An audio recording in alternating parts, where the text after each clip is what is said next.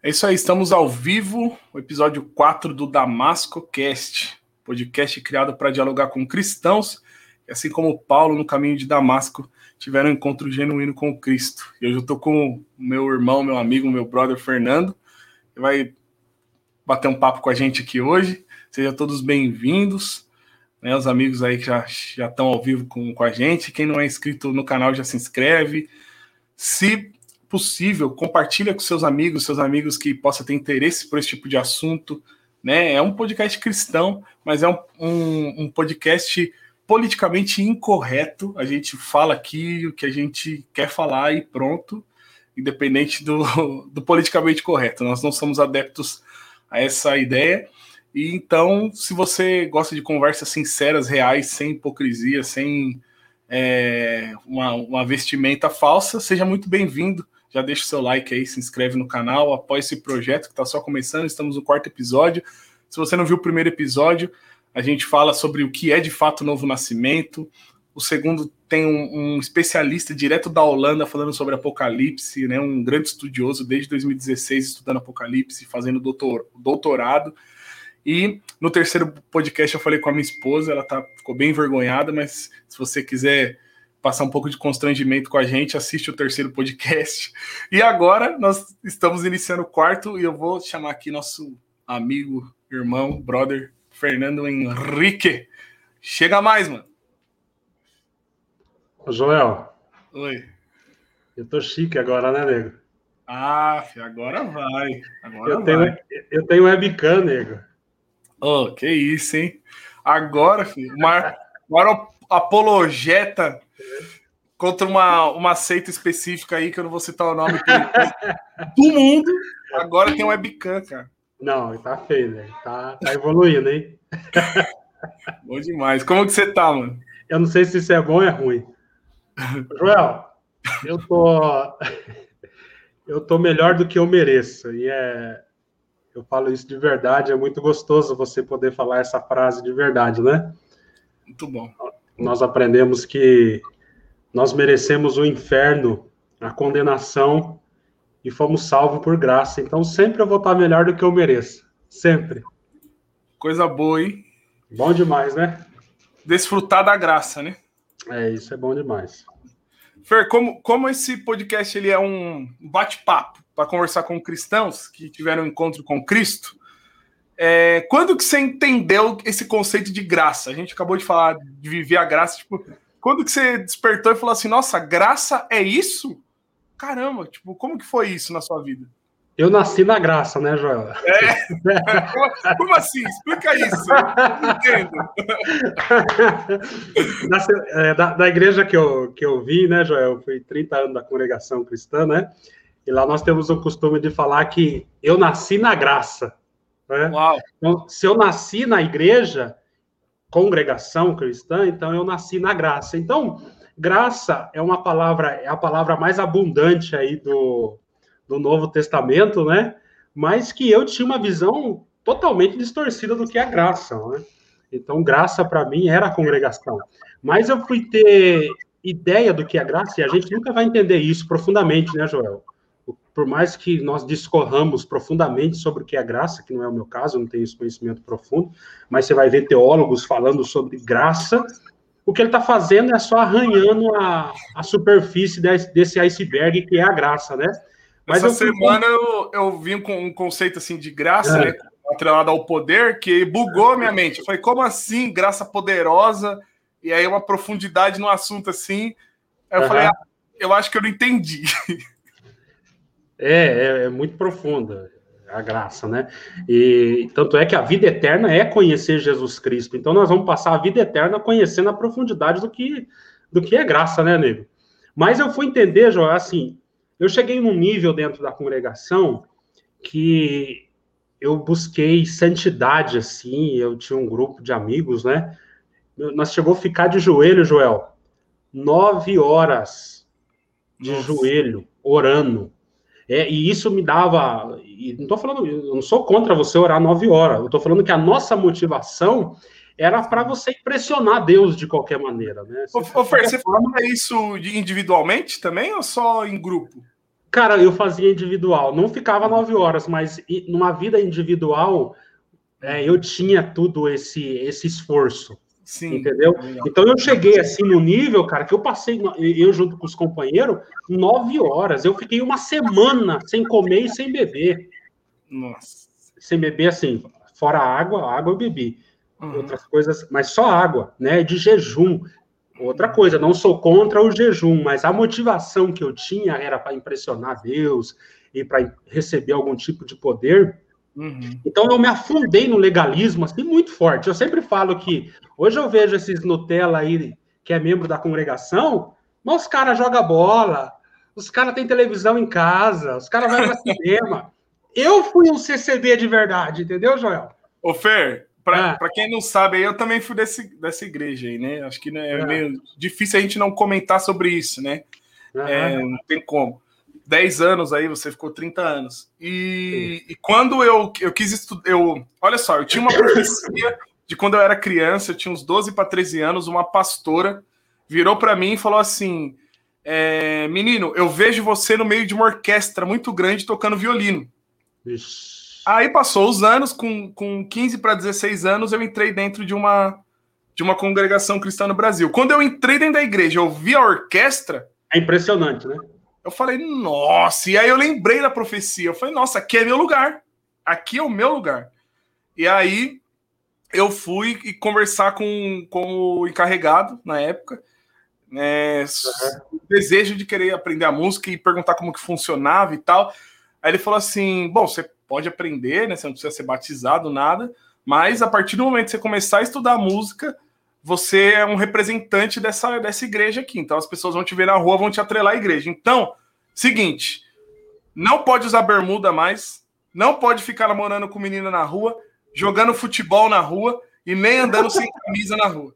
É Quando aí. ele falou isso, foi um choque, era tudo que eu fazia, né? Gostava de jogar bola na rua, tinha até campeonato na rua, né? E, cara, eu larguei tudo, Fernando tudo, tudo, tudo por conta de, de, desse momento, assim, né, de ter encontrado aquela profecia de quando eu era mais criança com essa esse encontro, né? E aí, cara, eu larguei tudo isso e, cara, vivi 100% ali, cara. Então, realmente, tem, tem a molecada de hoje em dia aí que não, não, não, não tá ligado, não. Como que é o esquema? É, exatamente. Se for viver essa vida de CCB, o que eles estão vivendo hoje, que não é o que a CCB exige, isso aí é mole, né, nego? Eu também. Eu joguei todos os meus shorts fora quando eu me batizei, né? É, então foi, meu, foi Nossa, mano, eu tinha, eu tinha uns, um óculos, Fer, que eu paguei 500 reais. O óculos importado. E eu peguei e, e vendi, cara, porque eu achava que aquilo era vaidade. Peguei meu, umas bermudas cara que eu tinha, cara. Vendi tudo pelo menos da metade do preço, porque achava que era vaidade. Exatamente, nego. Então, eu, eu, mas eu me aprofundei mais ainda, né, nego? Eu entrei na, na ala do, dos pro, dos profetas, né? E me aprofundei mais. E, cara, e aquele negócio, e isso é o problema. Você entra, você passa uma semana filé, você ora nove horas ali no. Ah, nos movimentos de oração, mas a outra semana você está cometendo pecado, não é? Não, não os pecados que a congregação denomina pecado, mas pecado que nós sabemos que é pecado biblicamente. Entendeu, Joel? Você fica aquele altos e baixos, você sempre está numa ansiedade, numa tristeza, num desgosto. Ora Deus bem me quer, ora Ele mal me quer, porque ah, você tem uma percepção de Deus a partir de você, né? Então foi aí que eu tive um, um encontro com a teologia, e, e é isso que está acontecendo hoje com muitas pessoas. Eu fui conhecer o evangelho na internet, João. Sim. Entendeu? E aí, o evangelho na internet. E aí você foi entender esse conceito de graça, né? Tipo, a graça como ela é de fato biblicamente. O que, que é graça biblicamente falando? Joel, assim, é, não tem como você falar de, da, da, beleza do evangelho, que está totalmente ligado ao evangelho, sem conhecer primeiro quem você é. Eu me considerava um herói, um camarada. Até. Tá, não, então calma aí, aqui. calma aí, então. Vamos fazer uma dinâmica legal, então. É... Tá. Vamos lá. Então, eu te perguntei sobre graça, você, você já me deu um elástico e está querendo dar introdução no que é o evangelho. Não, não vou, não vou entrar no evangelho, não. Então, mas deu impressão. Porque aí eu, eu te perguntaria o seguinte: é, se você fosse pregar o evangelho para alguém, tipo, mano, o cara vai descer daqui três estações, você tá dentro do trem, e aí vocês chegaram no assunto, e aí você tem que falar do evangelho pro cara. Como que você falaria para ele? Tem dois minutos, por exemplo. Tem dois minutos para falar? É, é. Eu falo, você é um pecador, não tem o que você faça que conquiste a Deus, ah, que saia debaixo da inimizade com Deus. Ah, você vai prestar conta diante de Deus no juízo e você está enrolado porque você é um pecador e ele é um Deus santo. A boa notícia é que Deus, ele enviou seu filho Jesus Cristo, ah, que morreu no seu lugar, tomou sobre si todos os teus pecados, passado, presente e futuro. E se você crer nele, ah, você é justificado, a justiça dele cai sobre você e você é aceito por Deus como o filho de Deus. Eu diria rapidamente assim, Joel. Não gastei, não gastei nem um minuto, hein? É, não deve ter dado um minuto, não deve ter dado um minuto, não. Ou poderia citar João 3,16: Deus amou o mundo de tal maneira que enviou o seu filho para que todo aquele que nele crê não pereça, mas tenha vida eterna. Eu falei o evangelho. Entendi, perfeito. E aí, o nosso papel é falar da mensagem. Uhum.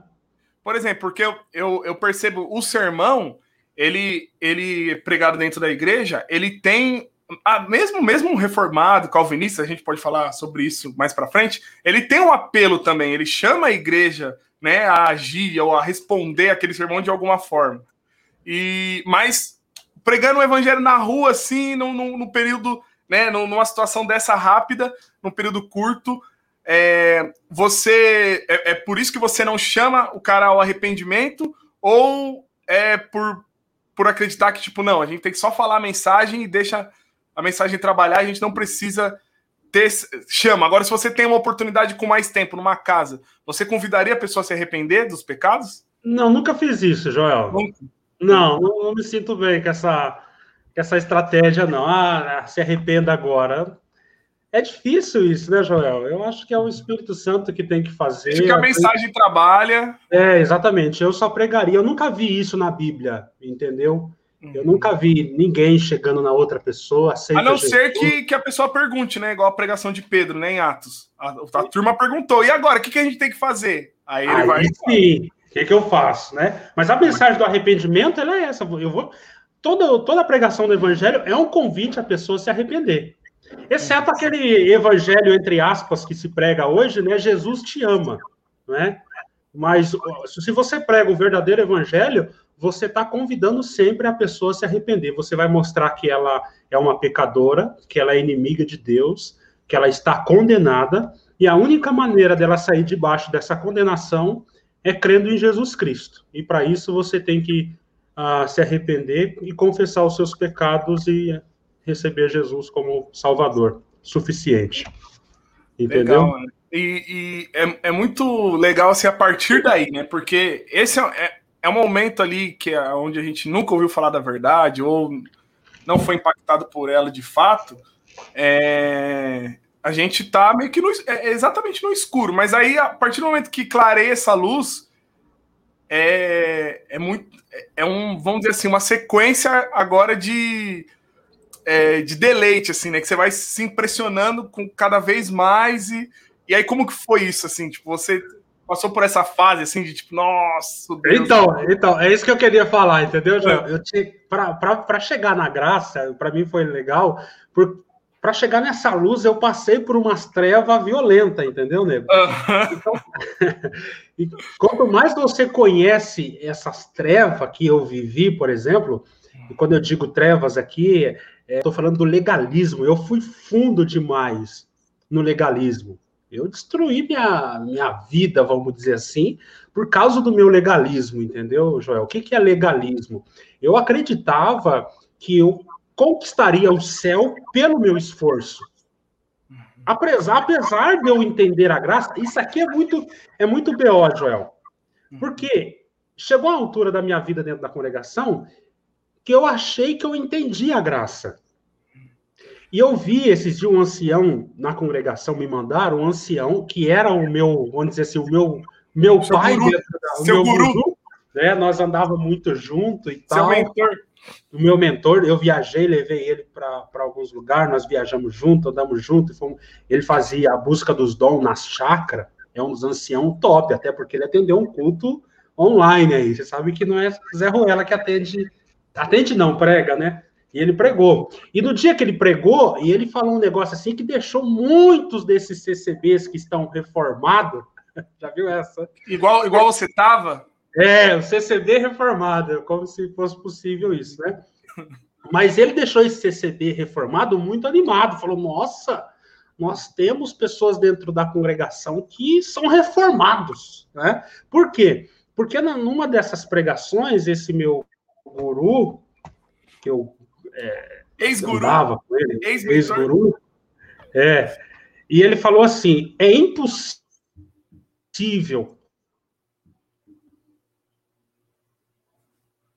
Tá travando um pouco. Será que é só o Fer? Será que sou eu? Comentem aí, pessoal. Congelou aqui a imagem do Fer. Será que só ele? Será que sou apenas eu?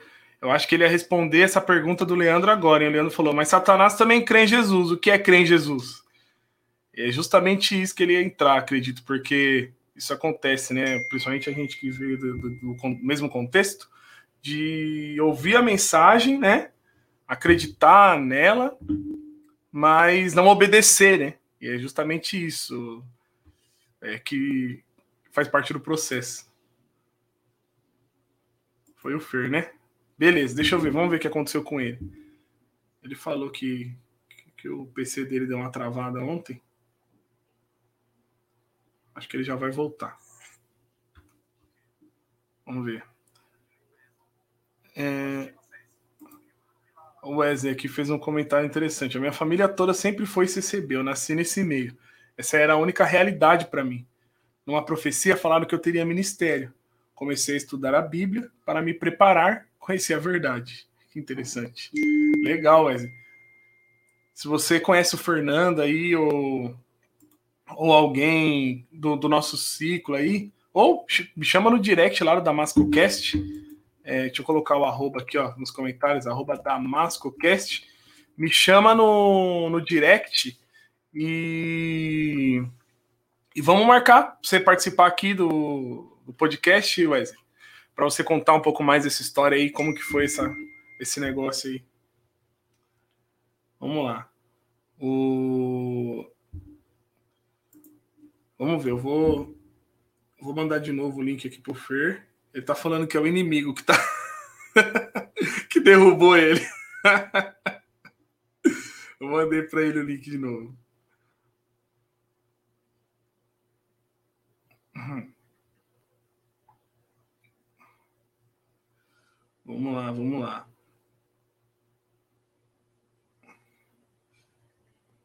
Estou convidando aqui também mais um amigo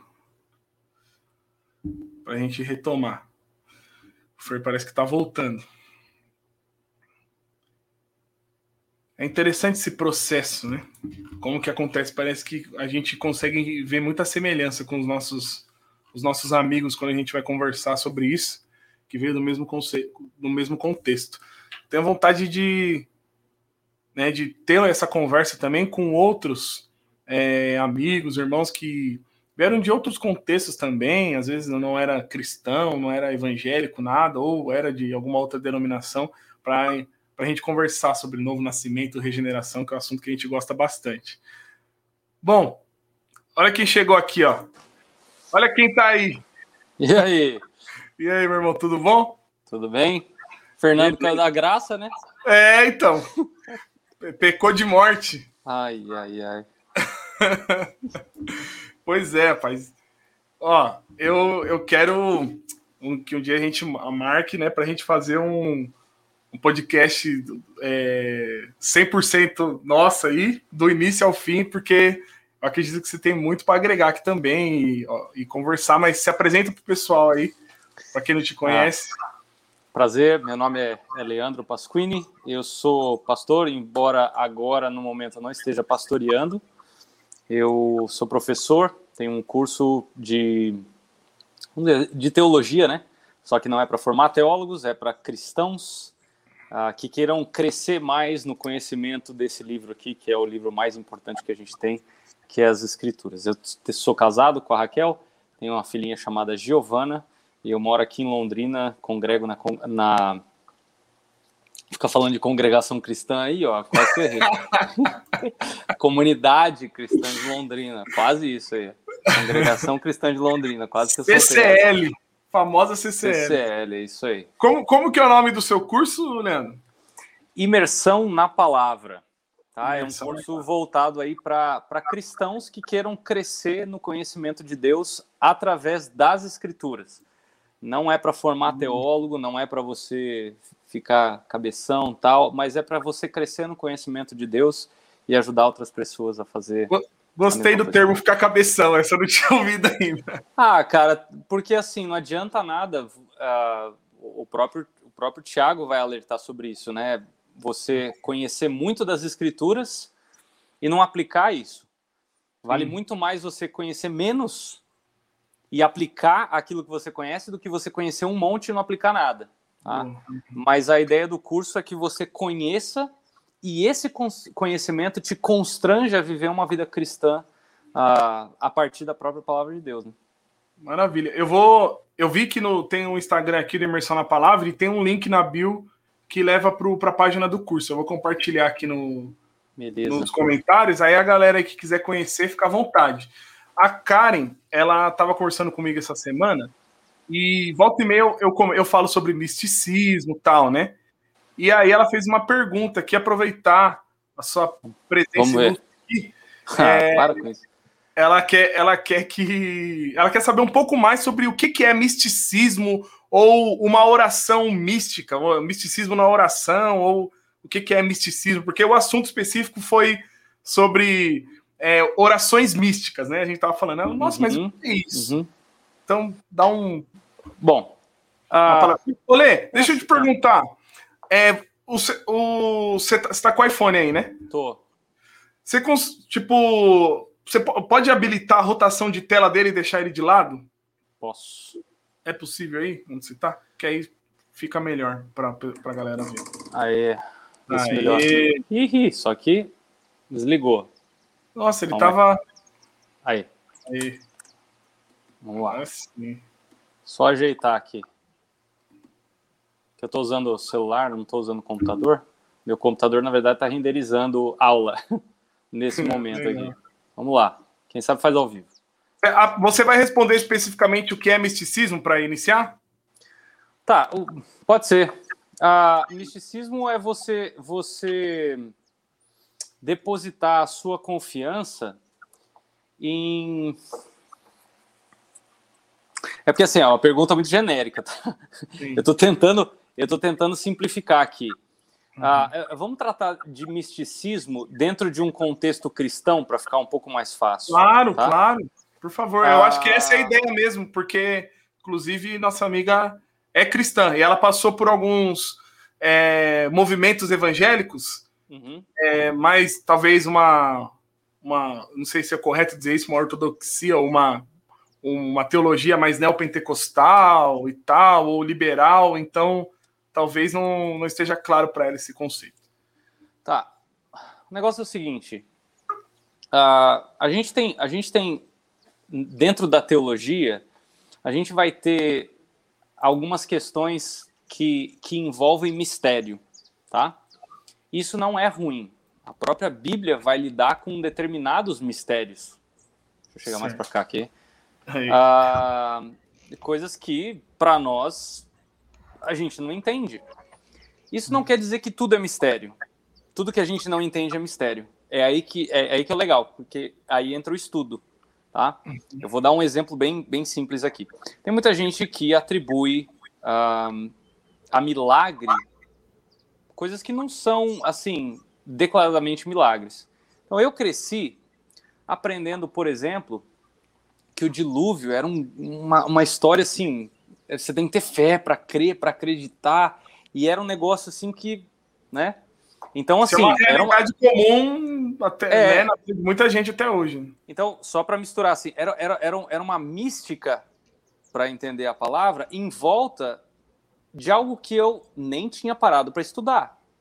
Então, uhum. quando eu, já final aí dos meus 17, 16, 17 anos, me deparei com o texto em si, de Gênesis 6, 7 e 8, eu comecei a ver que o texto é rico em detalhes. E aí, depois de estudar mais ao longo dos anos, lendo, uh, ouvindo palestras, eu comecei a perceber, falei, poxa, a Bíblia fala muita coisa a respeito desse episódio. É diferente de você pegar um episódio como a Travessia do Mar Vermelho, que a gente não tem muitos dados. Ele só fala que o povo atravessou, né? Ah, alguns tentam achar o local, tal, mas assim, a gente não tem tantos detalhes. É, Jesus transforma água em vinho. Você não tem detalhes. Jesus simplesmente transformou. Então, existe locais das escrituras onde, de fato, ah, ali você crê que aconteceu daquele jeito, pelo poder de Deus, é, manifesta de uma forma extraordinária, né?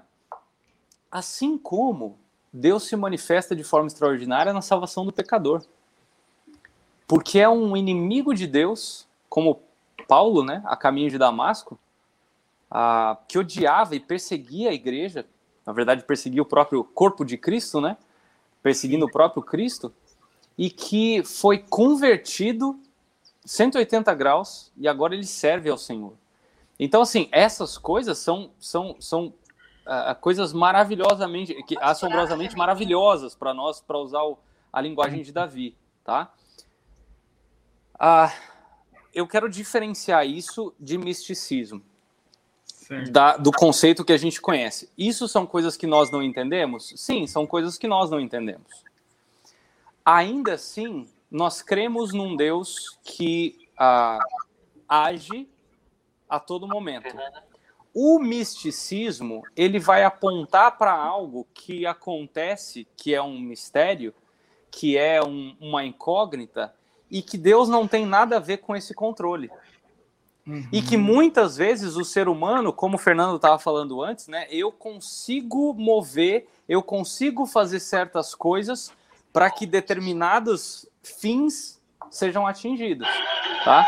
Então aí vai entrar é, sei lá, determinados tipos de, de oração, determinados tipos de prática, determinados tipos de. É, eu esqueci a palavra aqui. Quando você faz é, promessas e tal, uhum. a Bíblia nunca ensinou isso.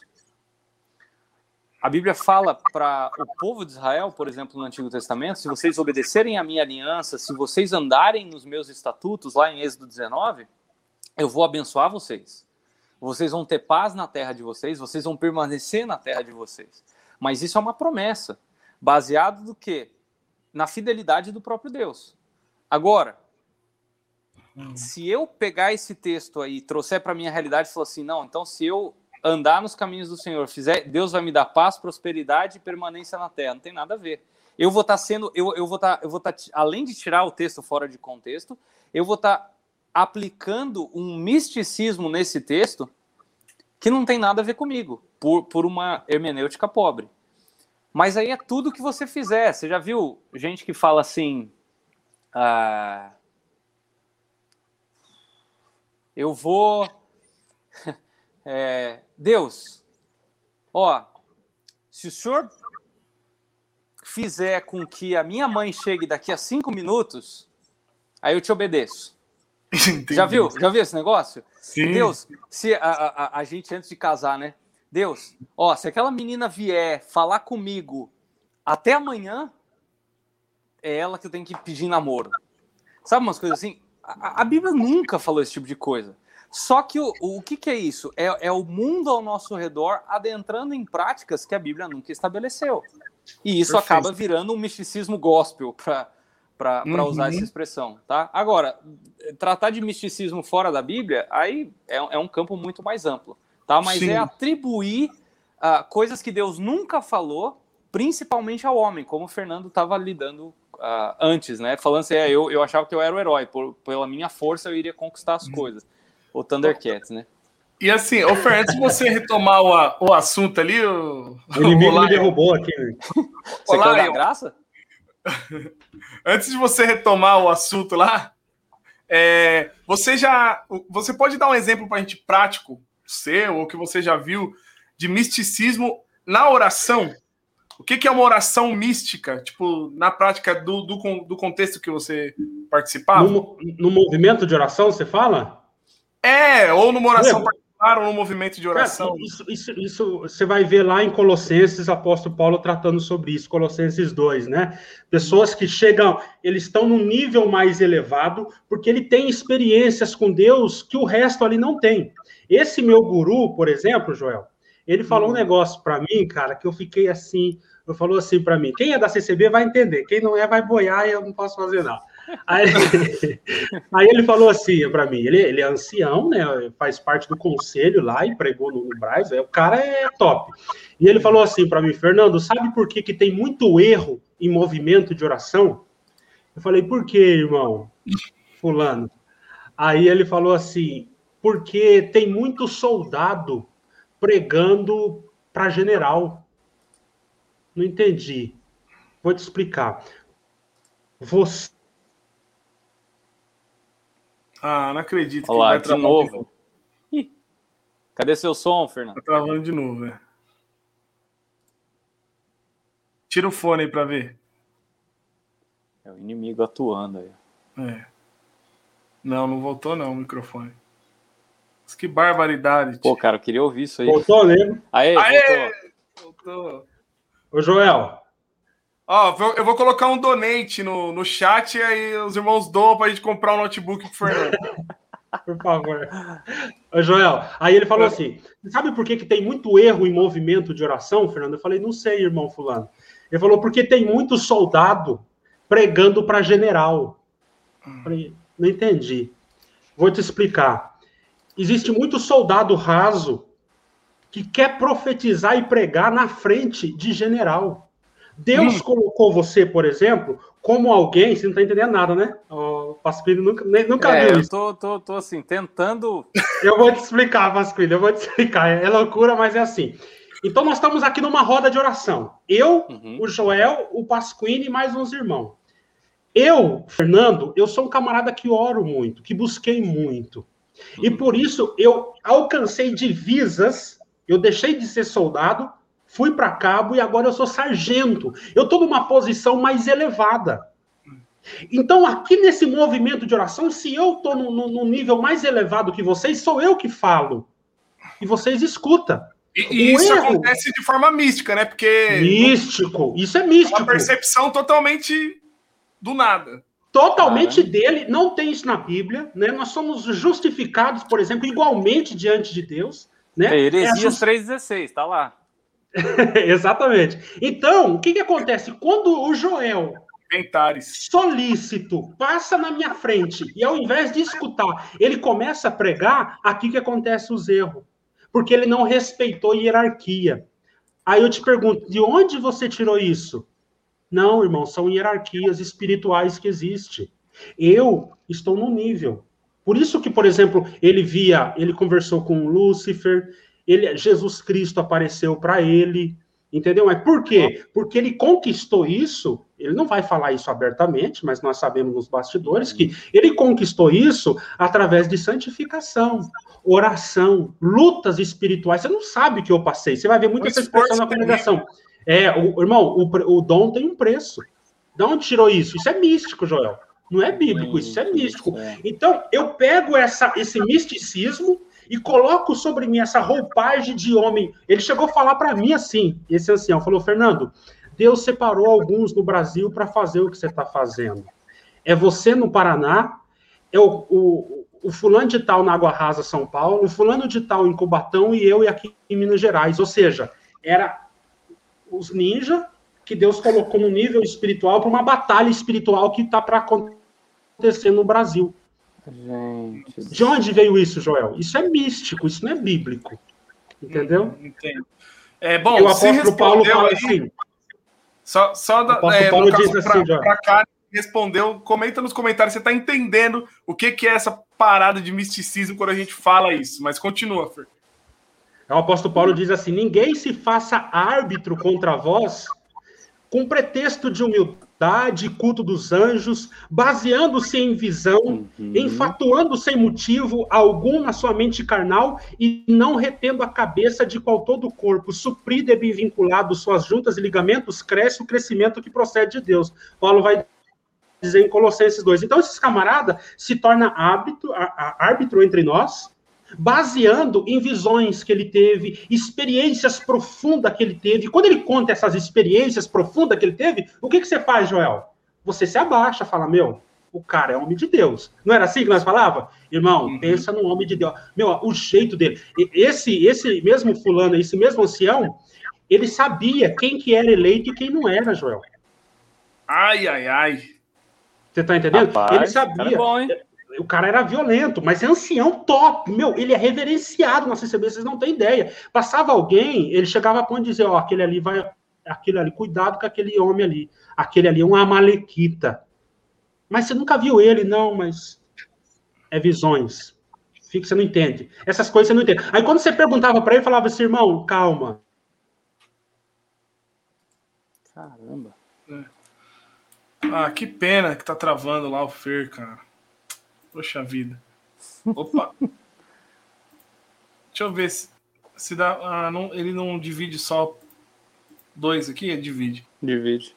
É, eu já, eu já ouvi coisas parecidas, semelhantes, né? Não fui tão a fundo assim quanto o Fernando, uhum. mas né, os caras realmente, eu acho que era até eu queria citar, né? Calma que você vai entender ainda, né? Sim. Ou, ou o tempo vai, vai responder, ou você vai chegar no nível espiritual que você vai conseguir entender, né? Sim. E são as maneiras que esses líderes eles rebaixam os membros e para poder continuar dominando Sim. a mente, o coração deles e, e, guiando nessa, nessa loucura. Mas isso, isso não tem só em, em CCB. Ah, é, né? É uma, ah. é uma, eu posso dizer que isso é uma tentação, né, cara, para todo, para todo líder, né, no, sim, caso, né? Sim. De, e, e, isso vai, isso, ô Joel, isso aí vai ser intensificado dependendo do tipo de estrutura de liderança que a sua igreja tem. Então, uhum. para quem está ouvindo aí, simplificar aqui. É, basicamente, três tipos de estrutura. Você tem uma estrutura é, que vai priorizar uma pessoa só, tá? O episcopal, que é um pastor, geralmente um monte de diácono embaixo, tá? Mas o que esse pastor falar é ouro, vale. Ok? Uhum. Se o cara é assim, sério com Deus, não é muito bom, a igreja vai se beneficiar, mas é raro, hein? É raro, porque geralmente quando uma pessoa tem um poder desse na mão, geralmente isso dá problema. Segundo a segunda estrutura de governo de igreja que existe é o sistema uh, presbiteriano, que uhum se assemelha com aquilo que a gente faz no, no Brasil, República, né? Você elege alguém que te representa, tá? Embora no Brasil isso não funcione muito bem, a gente elege, eles não representam a gente, mas a ideia é essa: você elege presbíteros, né? A presbíteros aqui é sinônimo para pastor, tá? Você uhum. elege presbíteros e eles, ah, eles que governam a igreja, né? Superintendem a igreja uh, são expressões inclusive bíblicas, tá? pastoreiam a igreja. Uhum. Ou o sistema congregacional, que existem presbíteros, eles pastoreiam a igreja, mas uh, eles não são eles que tomam as decisões. Quem toma a decisão é a família como um todo, é a congregação. Uhum. Esses dois últimos, tanto o sistema presbiteriano quanto o sistema congregacional, eles já são mais assim, eles impedem que esse tipo de coisa aí aconteça. Uhum. Quando tem um cara lá em cima só, e é ele que manda, geralmente é mais fácil falar assim, ó, com quem que você está falando? Eu sou ungido do Senhor. É. é. Eu tô num nível acima, né? E aí começa justamente. Eu já fiz isso, eu tenho isso, eu, eu já. Eu Geralmente as, as, igrejas de cunho mais é pentecostal, né? O pentecostal, elas é. vão para esse lado, né? É. E às vezes pode ter sido esse o contexto de muita gente que está aqui ouvindo a gente, e aí isso explica muita coisa, né? Uhum, uhum. Tem, olha, gente, tem muita história massa aqui no, nos comentários, né? Da, da, da Lucélia, acho que a, a Geralda também comentou alguma coisa. Gente, se vocês é, quiserem compartilhar com a gente essas histórias, né, de, de, conversão, de ter conhecido o evangelho, o que isso mudou na vida de vocês, como era antes, como é hoje. É, vai lá no Instagram e procura oficial DamascoCast. E aí chama no direct e a gente vai agendar um sábado para você vir aqui e conversar né, comigo, conversar uhum. com o Paulo aqui e contar um pouco sobre a sua história. Então, bom, eu falei, eu falei para o Fernando, eu sugeri para ele entrar é, pelo celular, para ele tentar entrar pelo celular. Não sei se ele vai, se ele vai conseguir. conseguir. Desisto. Mas eu vou, eu vou aproveitar. Você está com tempo aí, Pasquim? Por enquanto, Pode? sim. Por enquanto, é. sim. Eu, eu quero, eu tenho uma pergunta para te fazer, uma curiosidade que eu estou há alguns dias já. Uhum. É, e aí, mas eu também estou curioso para saber se você nasceu num lar cristão, como que foi esse processo todo de conversão. Só que tá. eu estou com medo de estender muito e eu não consegui te fazer a pergunta. E também de dar muito então. spoiler quando a gente for fazer o nosso. É, eu vou tentar ser sucinto então, pode ser? Então, beleza, vai lá. Conta aí, como que foi isso? Nasci no lar cristão, meu pai pastor, professor de seminário uh, intérprete. Meu pai, para quem conhece a Conferência Fiel, ele é intérprete da Conferência Fiel desde que começou, tá?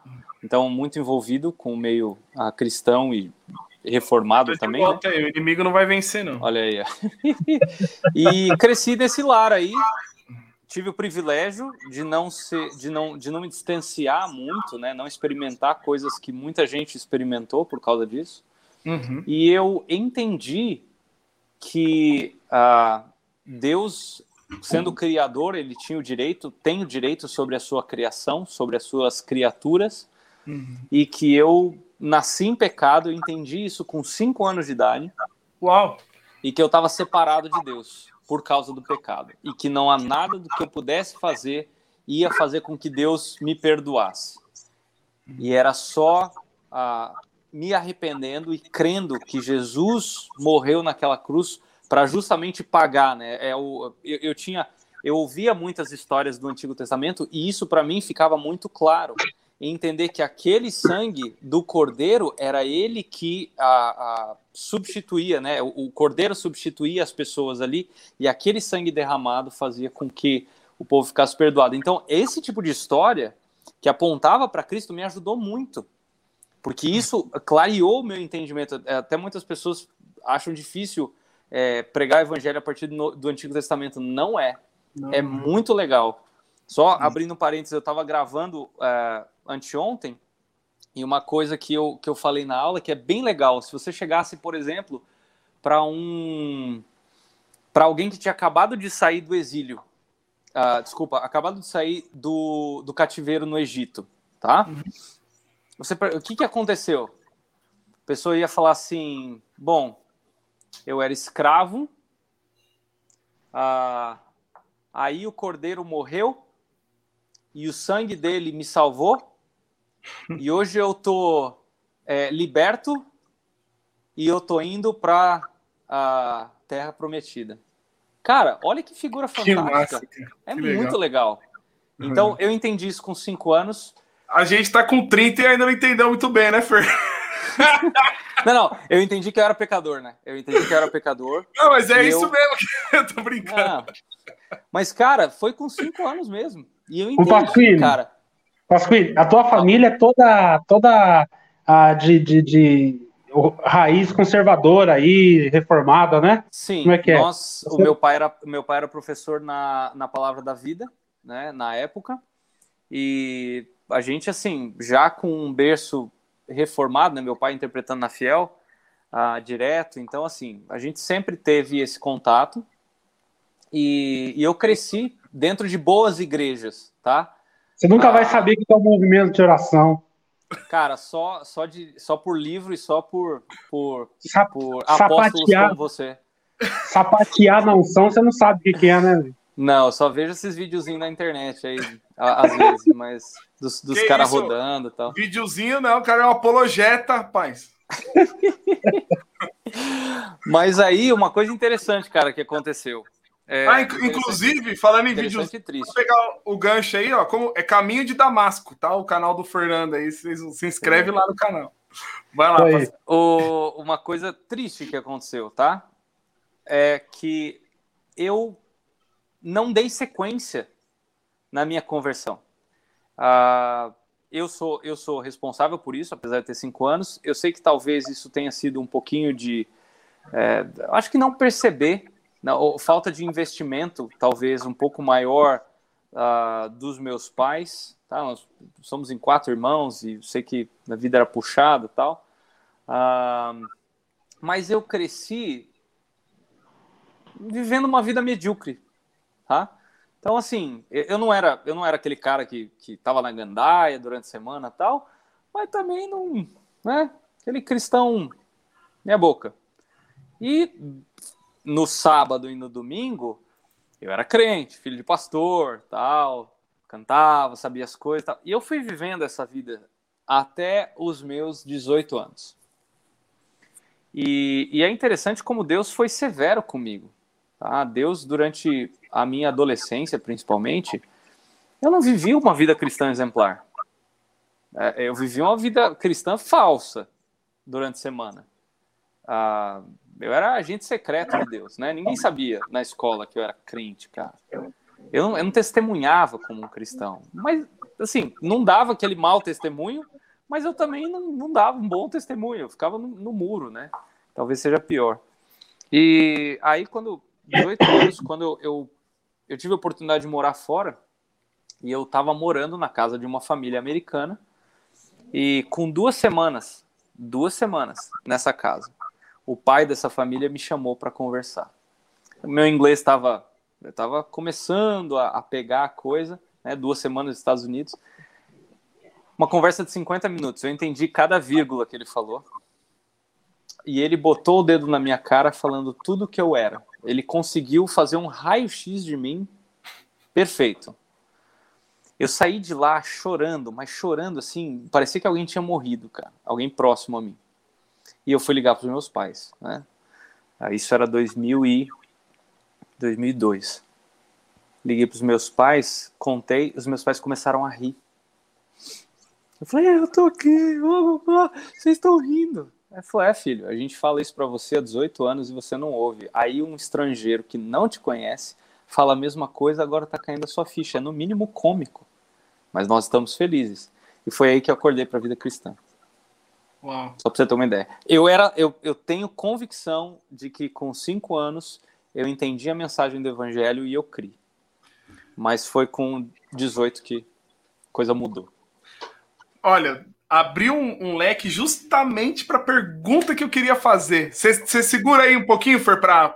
Pra... Eu, eu, eu, também vou, vou fazer pergunta para o Pasquini. Tamo ah, junto. Ah, Deixa eu te falar, pai. se possível, Fer. O centro aqui se... é o Pasquini. Vê se você consegue desbloquear a rotação de tela do seu celular e pôr ele de lado. Se der, agora se tiver com ele, ele não sabe mão... fazer essas coisas. Ele não sabe unir a mão direita. Aê, Fernandópolis, aí, ó. Aí, ó. Bom, olha só que coisa de louco. Você chegou num ponto muito interessante. Você falou que teve a convicção de salvação com 5 anos de idade, uhum. mas com 18 você despertou para a vida cristã. Esse foi o termo que você usou. Você vivia uma vida Sim. medíocre. Até o Ramon falou, você via como um cristão comum, né? A pergunta dele.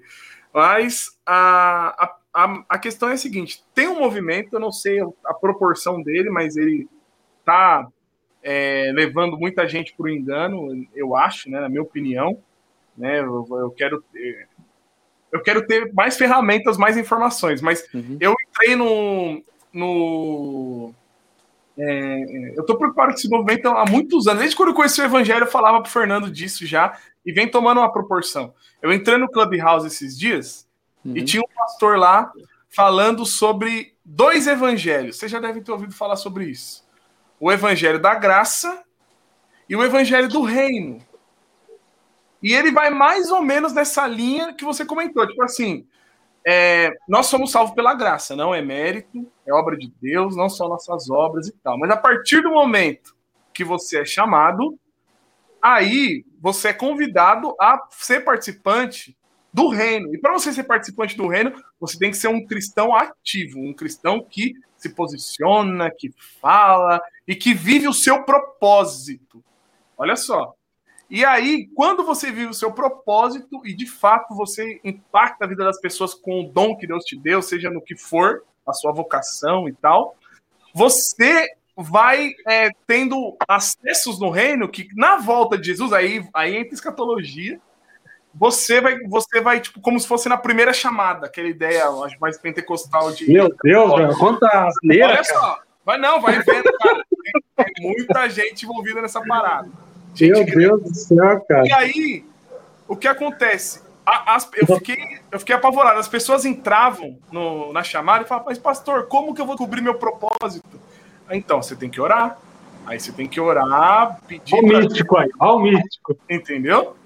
Uhum. Aí que tá. Como que você, Leandro, rebateria isso? Isso é uma heresia? Isso é uma mentira? Como que você rebateria isso? O que, que papéis de evangelho da graça e evangelho do reino? Eu conto com Jesus para me salvar, mas para me fazer permanecer na fé, é, é, eu por mim. Como que é isso, cara? Cara, é, é, é, é meio, meio, meio zoado isso aí, porque, assim, primeiro pareceu que você fica numa antessala, né? É. Uma espécie de purgatório gospel. É. Aí depois a igreja, os caras do reino vão voltar para salvar a igreja que ficou, que era os cristãos comuns, e Isso. vai, entendeu? Vai voltar com Jesus. Cavaleiro do Apocalipse? É, Meu tipo Deus. Lancelote. É, então. Por onde que eu começo? É Cara, bagunça. Primeiro que eu não vejo respaldo bíblico para isso, ok? Uh, nós vemos gente que, como eu, por exemplo, que falhou muito durante a sua vida, mas ainda assim é salvo? Sim. Uhum. Uh, cara, olha Sansão. Cara, Sansão viveu uma vida pífia. Ah, ele foi medonho no papel que ele tinha. O cara tinha tudo para ser, meu, né, assim, de longe, muito mais fera do que Gideão foi. Mas o cara botou tudo a perder, porque ele viveu, a, a vamos dizer assim, eu gosto dessa expressão, ele viveu de uma maneira autônoma em relação a Deus durante a sua vida. Perdeu a salvação? Não. O cara tá lá na, na, em Hebreus 11, é citado, ele é citado. Então, assim, ele viveu essa vida. Vamos pegar um outro exemplo aí. Davi. Cara, e as pessoas, as pessoas geralmente lembram de Davi. Qual que é o erro de Davi, né? O, eu, o entendo a mente, eu entendo a mente desses caras e vou fazer o advogado do, tá bom. da área aqui. Porque, cara, olha só que louco. E é tão louco porque eles têm, eles têm base maluca para isso. Porque aí vai falar assim, tá, mas ele viveu o propósito dele. Ele foi para cima dos filisteus, entendeu? Ele, ele salvou o povo, ele, ele lutou, entendeu? E ele uhum. viveu o propósito dele, por isso ele é um general. Eles usam até esse termo. Ah, eles cantam o nosso general é Cristo ou não? Ou eles cantam o nosso general sou eu? É mais ou menos isso. É, a minha, a minha questão é o seguinte: ah, qual que é a vontade de Deus para nós? Nossa santificação. 1 Tessalonicenses 4,3. Essa é a vontade de Deus. Qual que é o meu propósito? A minha santificação. Para agradar quem? Não o é para alimentar o meu ego. Não é para que eu cresça. É para quitar o mundo, né? Exatamente. Então, assim, não existe. É, a, a minha vida cristã, ela tem que existir para que Deus seja glorificado a todo momento. Vamos, vamos, eu... vamos, enfatizar isso, irmãos. Vamos enfatizar isso. Esse é o foco, Joel. O Senhor não nos chamou para impactar o mundo. Não. E nem para alimentar nosso ego e nem para impressionar as pessoas. O Senhor nos chamou para nos santificar, para nos fazer parecido com Jesus. Sim. Pronto. E vai ter, eh, gente, vai ter algumas pessoas, vão existir algumas pessoas que Deus vai chamar para fazer tal coisa. É por isso que é perigoso, é perigoso ler biografia, viu? Perigo, é. biografia, é. cara. Não, deu. Eu, eu vou, ser, vou ser o novo Billy Graham, eu vou ser o novo William Carey. Não, eu vou ser. Adam né? Spurgeon. É, você Charles Haddon Spurgeon. Entendeu? O, o Pasquini. Manda Perguntaram uma vez para o Paul Washer qual era o maior homem de Deus que ele conhecia na atualidade. Né? Ele falou: Não, eu não conheço. Ele está escondido, eu não sei quem que é. Né? Exatamente para tirar o olho da pessoa a esses grandes personagens, Sim. cara. O homem de Deus não tem Sim. nada a ver com, com o tamanho Sim. de ministério. E eu vou, eu vou abrir aqui um negócio, sem citar nomes, tá? Mas eu conheço todos os grandes, vamos dizer, nomes que a gente é, conhece aí na atualidade, de gente que a gente admira por mostrar Cristo. Honra quem honra. Eu não vejo problema com isso, tá? Ah, todos eles que eu conheço pessoalmente, eu conheço alguns deles, os caras têm um, uma espécie de espinho na carne para manter os caras humildes. É impressionante. Teve uma vez que eu estava orando com um deles, e um cara que eu admiro demais, cara. E a gente estava numa conferência, e ele falou assim: ele olhou no meu crachá, ele identificou que eu era filho né, do, do, do meu pai, que é, é conhecido lá na Fiel, né? Aí ele falou: pelo que, que eu posso orar por você? Eu citei na época lá, e aí e eu falei: eu, por, pelo que, que eu posso orar pelo senhor, né? Ele falou: olha pelo meu filho Fulano. Ele é declaradamente ateu. Mano. E ele subiu para pregar uma mensagem onde o, o, ponto central do texto que ele expôs era a soberania de Deus. Cara. Então, assim, tem muita gente que quer aparecer, quer holofote e tal para a glória de Deus. Cuidado. Vai ter muita gente, ou tem muita gente que serve a Deus, como o Fernando falou, que está ali, ninguém está vendo, que está sendo fiel com o seu vizinho, que está pregando o evangelho e testemunhando, e aí através do seu vizinho, o seu vizinho chega a Cristo e aí ele começa a testemunhar e a gente não sabe o impacto disso. eu, eu, eu, lembro, por exemplo, da, da dona Débora, que ela é. O famoso Ananias que orou para Paulo, né? Quem era Ananias? Quem nunca mais ouviu falar desse camarada. Exatamente. E que homem, né? A dona Débora Heimer, ela esposa do já falecido seu Haroldo Heimer, uh, fundador da Palavra da Vida no Brasil. E ela conta que num determinado momento ela queria estar junto com o marido nas campanhas, naquela época que eles faziam, né, entre os jovens. Quando começou a surgir o, o acampamento bíblico Palavra da Vida lá em Atibaia, que pregou o evangelho para milhares de jovens no Brasil já, ela queria sair e ir junto com o marido. Naquela época não tinha celular, não tinha nada. E ela estava onde? Ela estava no, no, no, terreno onde, onde hoje é o acampamento, mas assim, era tudo mato. Num casebre com cinco filhos, quatro mulheres e um, e um, e um menino. E ela ficava brigando com Deus. Deus, o que, que eu estou fazendo aqui tal? Eu, né, eu estudei e tal. Eu queria estar com meu marido, servindo ao Senhor tal. Até que, numa devocional, ela entendeu que o papel dela era investir na vida de cada um dos filhos, para que eles fossem fiéis a Deus. E esse era o papel dela, como mãe, no caso lá. Uh, e hoje, o filho é o presidente da Palavra da Vida Brasil.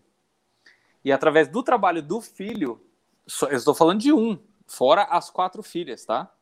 Mas, e, e quatro filhas ativas, uh, é, algumas delas, eu acho que três delas são, são esposas de gente que está integralmente no ministério e está ativo ali, né? Mas vai saber, por conta desses cinco filhos, quantas pessoas já não ouviram o evangelho? Porque teve uma mãe fiel por trás. Ninguém uhum. sabe, ninguém viu como foi.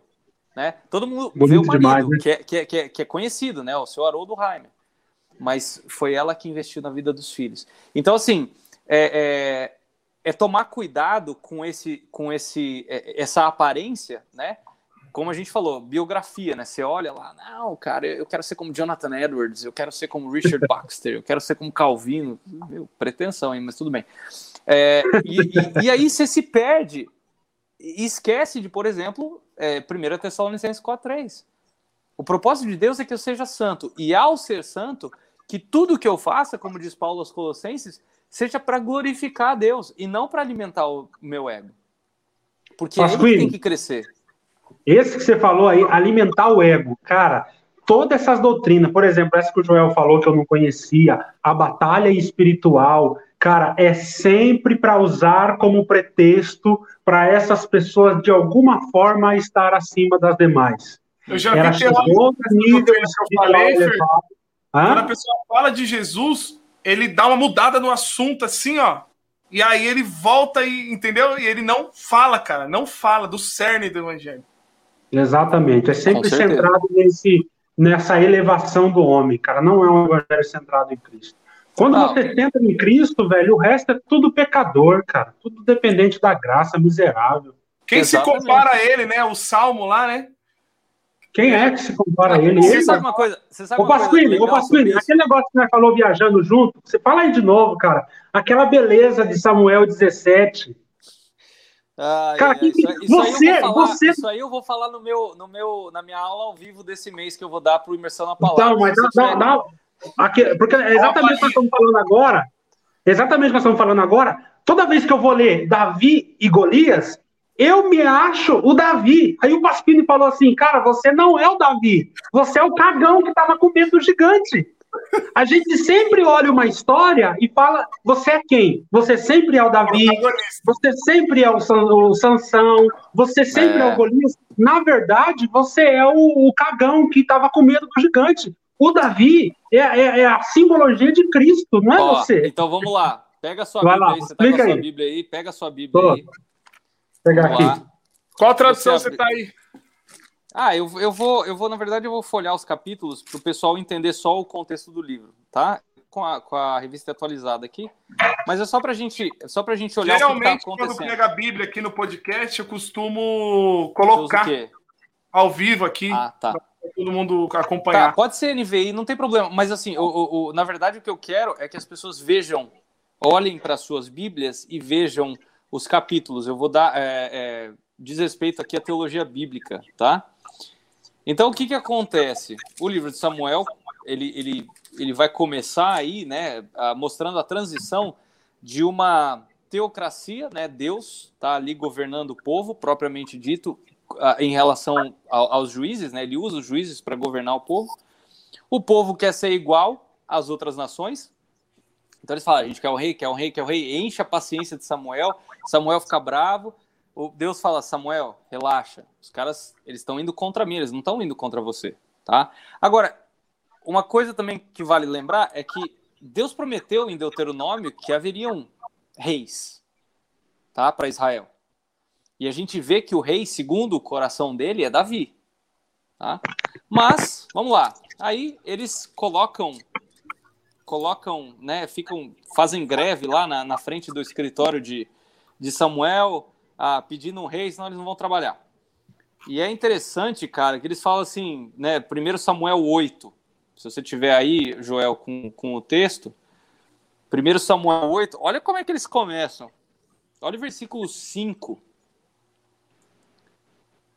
Tá aí? Uhum, vou compartilhar aqui. Olha só como é que eles chegam para Samuel, cara. Olha que amigável que eles foram aí. Então tá aí, ó. Ô, ô Samuel, você já tá velho. Você tá idoso. Os teus filhos não andam né, no, no, nos caminhos do Senhor, infelizmente, né? É, é um, é qual, um... qual capítulo e versículo? É, tá certo, é isso aí. Ó, versículo 5, ó. É isso aí, ó. Eles eram assim, ó, você já está idoso. Essa tradução é bem, bem educada. O, o, o, texto vai falar exatamente isso. Cara, você está velho. Teus filhos não andam nos caminhos do Senhor, né, tal. A gente quer um rei sobre nós para que ele nos governe. Presta atenção nessa frase aí, como todas as nações, tá? Então, aí vai entrar a figura, dá para falar muito sobre isso, tá? Mas vai entrar a figura no capítulo 9, a, a figura de Samuel, de, de Saul, me perdoa. Então, Saul ele, ele, ele é, assim, começa a trajetória de Saul. No capítulo 10, ele é ungido, rei de Israel, tá? Então, se você passar aí, você vai ver aqueles. Às vezes tem. Eu não sei se essa Bíblia aí que você pega tem títulozinho, mas, olha lá, o versículo 1 do capítulo 10. Eu tomou azeite e o ungiu. Aí ele faz algumas coisas, ele vence algumas batalhas, ele é proclamado rei no final do capítulo 11. Aí Samuel, no capítulo 12, ele né, entrega a toalha, né? Ele fala, já deu, não, não, não vou mais, né? Foi interessante a, como é que o povo reagiu, né? O povo gostava bastante dele aí. E aí a, ele guerreia contra os... No capítulo 13, ele, ele guerreia contra os filisteus, tá? Para você ver como é que a batalha é antiga, tá? E, e aí ele vai oferecer sacrifício, é reprovado uma vez, tá? No capítulo 14, Jonatas vai lá e. Estava bloqueado seu áudio, você falou algo? É Saul que, que foi reprovado, né? Saul, Isso? Saul. Perfeito. Exatamente. Deus Aí, falou: 14... não quero mais você, não quero mais Exatamente. Saul. Na, na primeira vez, ele, ele rejeitou os sacrifícios, tá? No capítulo 13. No capítulo 14, ele faz votos, tá? Mas aí no capítulo 15 ele volta a desobedecer ao Senhor, joga a culpa no, no povo. E tem, põe aí, Joel, capítulo 15, olha o versículo 22. Esse texto é fantástico sobre aquilo que a gente estava falando agora há pouco. Olha só, a partir do 22 aí, olha o que, que diz o texto. Samuel, porém, respondeu: Acaso o Senhor tem tanto prazer em holocaustos e sacrifícios quanto em que se obedeça o quê? A sua, sua palavra. O que, que Jesus falou que é a marca de alguém que ama a Deus? Aquele Obedece que tem os meus mandamentos e os guarda, esse aí é o que me ama. Você quer amar a Deus? Conheça os seus mandamentos e, e pratique. É assim que você demonstra que você ama a Deus. A obediência é melhor do que o sacrifício. Exatamente, né? Melhor do que sacrificar. Então, assim, ele foi rejeitado no capítulo 15. Aí, capítulo 16, Samuel vai lá e unge quem? Davi, né? Aquela historinha lá que é, os, os, irmãos ficam enfileirados tal, e não é nenhum deles, ah, tem mais um lá no campo, manda chamar. E aí unge Davi. Tem, aí, tem muita coisa sobre, sobre né, Deus que é revelada aqui, né? Uma coisa interessante é o que ele fala para Samuel também, né? Sim, não considere não. sua aparência nem altura, né? O Senhor Exatamente. não vê como homem. O homem vê. Vê o coração. O homem vê cara, eu sou apaixonado por primeiro e segundo Samuel, cara. É, na verdade, isso é um livro só, mas foi dividido aí para facilitar para gente. E aí uhum. chega no 17. O 17 entra o tal de Golias, que não aparece em nenhum outro lugar. Ele só aparece nesse capítulo aí. E aí o que, que os muita gente faz, né? Vai ensinar, desde você que ah, talvez já tenha contado essa história para seus filhos, professor de escola dominical, ah, pastor, você tem que vencer o seu gigante, você tem que ser como Davi, tal, e já vi ai, coisa ai, esdrúxula, né? Vai pegar é. cinco pedrinhas, sabe o que, as cinco pedrinhas significa? Aí começa lá, ah, Deus, Deus forte, só Pai da eternidade. Só escritura, só É, eu já vi coisa pior aí, tá? Graça irresistível. É... Eleição incondicional. Agora, vamos lá. Tem misticismo no, no meio dos reformados, tem? Tem, tem. Opa! Mas aí qual que é a beleza disso que o Fernando perguntou, que chama-se teologia bíblica. É uma matéria que estuda a, a, o, o, a própria escritura apontando para Cristo. Como é que a, a escritura ela aponta para Cristo? Olha só. O, o, se você olhar nesse, nesse capítulo 17, quem que são os dois personagens humanos principais aqui? Essa foi a pergunta Davi. que eu fiz para Fernando. Davi Fernando, que, que você, que, é, Davi e Golias. É, automaticamente essa é a nossa resposta, até porque a sociedade bíblica, ela coloca é, é, aqui esses títulozinhos na Bíblia, que não são inspirados, tá? Mas ela coloca esses títulos aqui, ó, uhum. e aí a gente cai de gaiato muitas vezes. Às vezes ajudam, às vezes atrapalham. Mas qual que é o, qual que é o, o, o jogo aí? Golias entra e sai nesse capítulo, tá? O que, que aconteceu no capítulo 15? Saul foi rejeitado. foi rejeitado. O que, que aconteceu no capítulo 16? Davi foi ungido. O que, que acontece no 17? Tem uma situação com os filisteus, inimigo conhecido aí de Israel, e aí Davi vai falar com o rei. E o rei oferece o que para Davi? A sua armadura. Por quê? Porque era Saul que tinha que ir. Ele não era o cara que era. Agora é o áudio do, do Leandro que falhou. Ele não era é... o cara que. Quê? Desculpa. É... Deve estar tá entrando alguma ligação, né? Calma aí. Não voltou ainda não. O que, que será? Tá, você tá me ouvindo aí, Fer? Tô ouvindo, nego. E você, tá me ouvindo? Tá, tá de boa. Vamos ver. Pastor Wilson Bento tá aí com a gente nos, no, nos comentários. Ó. Quem que é o pastor Wilson? São José do Rio Preto, da Ibsu. Ah, sei, dos meninos lá. Ele falou: Joel é um grande homem de Deus. Eles pastor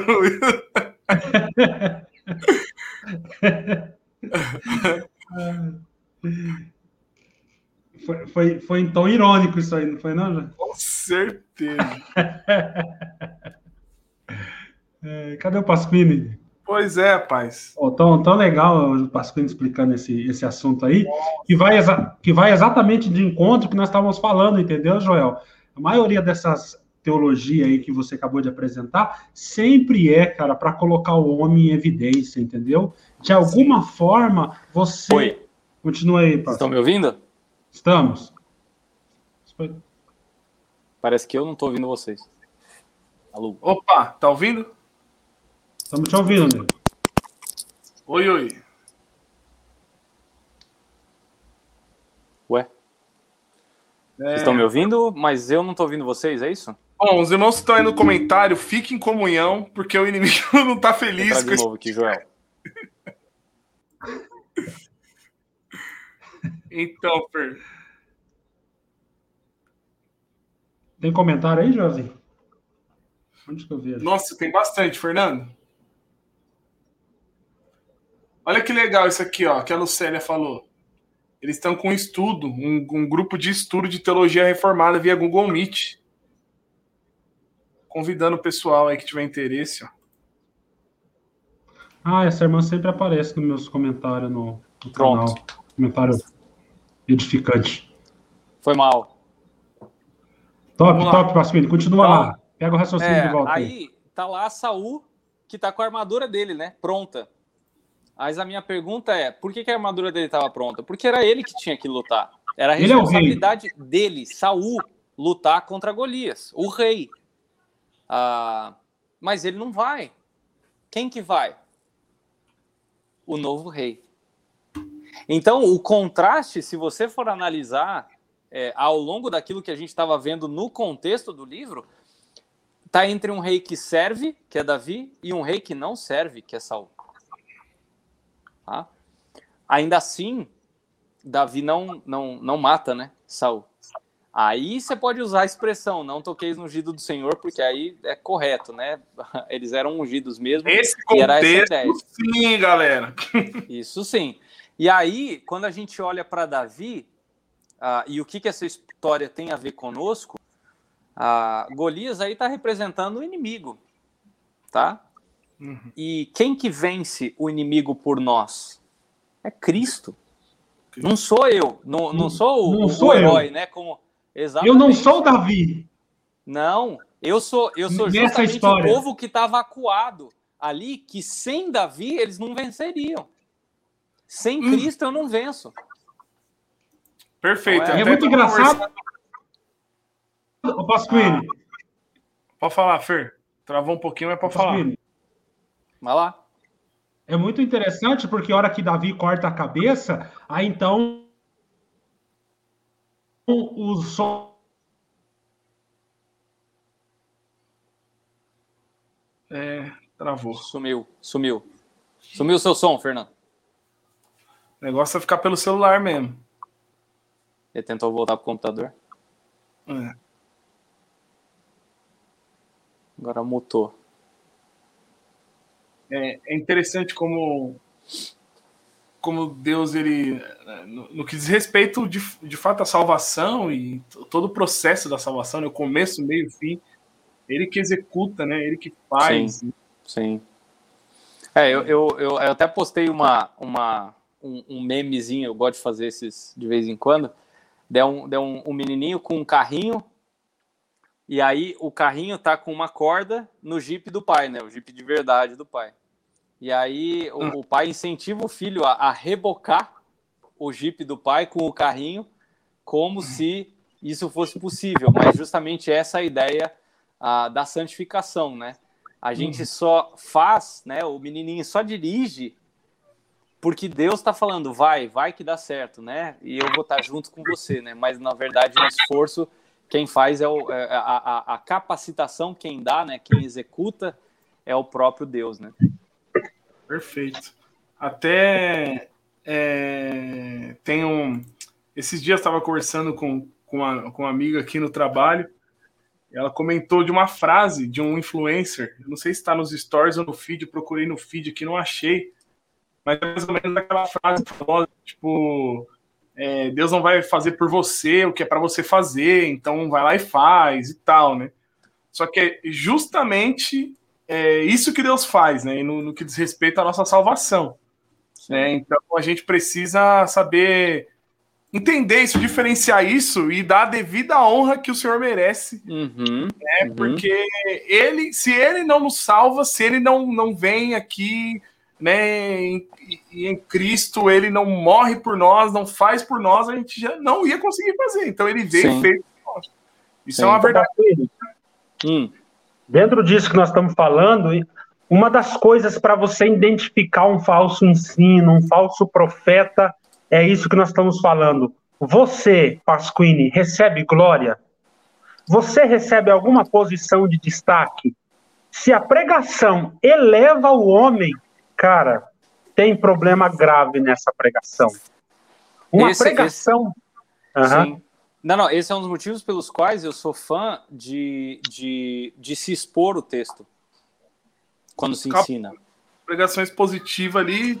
É, justamente porque isso vai, vai fazer com que, né? Uma vez me perguntar, pô, mas você, você acha que expor em tópicos é demonizar? Não. Eu acho que tem o seu lugar, tá? Mas aquilo que deveria ser a, a rotina, né, a, da, da, da igreja, deveria. Tá chegando meu, meu furacãozinho, querido. Vem cá. Vem cá. Vem dar um oi aqui. Ah, o que, que você trouxe? Dá um, um oi pros tios aqui, ó. Oi! Oi, oi pessoal. Oi, princesa. Tudo bom? Mas aí, assim, a ideia de que a ideia de que quando um, um, um cara, né, um alguém está ensinando, né? Eu vou olhar, filha. Ele faz vários catadões, né? Ele fala Uau, filha, que legal! Ah, que bom. Faz vários catadões assim, né? É, o cara faz aquela teia de aranha e, e, junta esse com esse, esse com esse, esse com esse e tal. As pessoas falam assim: nossa, só ele para fazer, eu nunca ia conseguir entender isso. Puxa vida. Aí essas pessoas ficam dependentes de quem está ensinando dessa maneira, porque só ele que entende a Bíblia, né? E, e, e, aí eles falam assim, nossa, mas ele é, ele é cabeção, ele é muito inteligente. Nossa, é ele mesmo, ele que é o... A, ele que é o cara. A... Exatamente. Quando você... Eu, eu tô percebendo uma dinâmica em algum desses pastores, de tipo assim, quando ele não prega para se exaltar, então ele tá, ele tá meio fazendo uma mistura. Ele tá pregando para exaltar o povo. Tipo, olha, você. Ele, é uma pregação que empodera o povo Sim.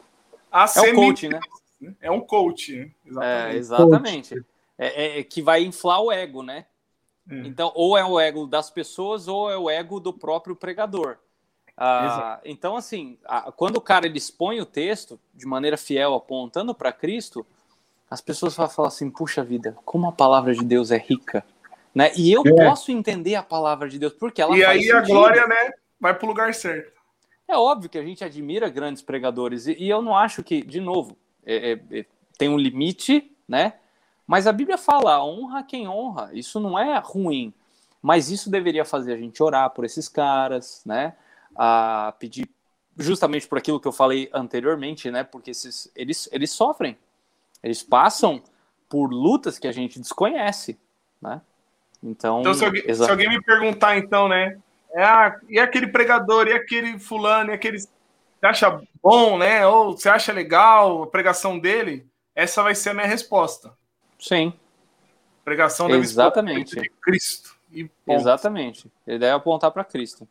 E a, a, teologia bíblica ela nos ajuda a isso, tá? É uma matéria que poucos cristãos conhecem. Aliás, as pessoas falam assim, ah, mas é, a, a, teologia ela não é bíblica. A teologia toda não deve ser bíblica, então as pessoas confundem. A teologia bíblica, ela enxerga os 66 livros de maneira a, a olhar para a Bíblia, né? Para esse livro aqui, como uma história só, e não uma coleção, não uma biblioteca de 66 livros.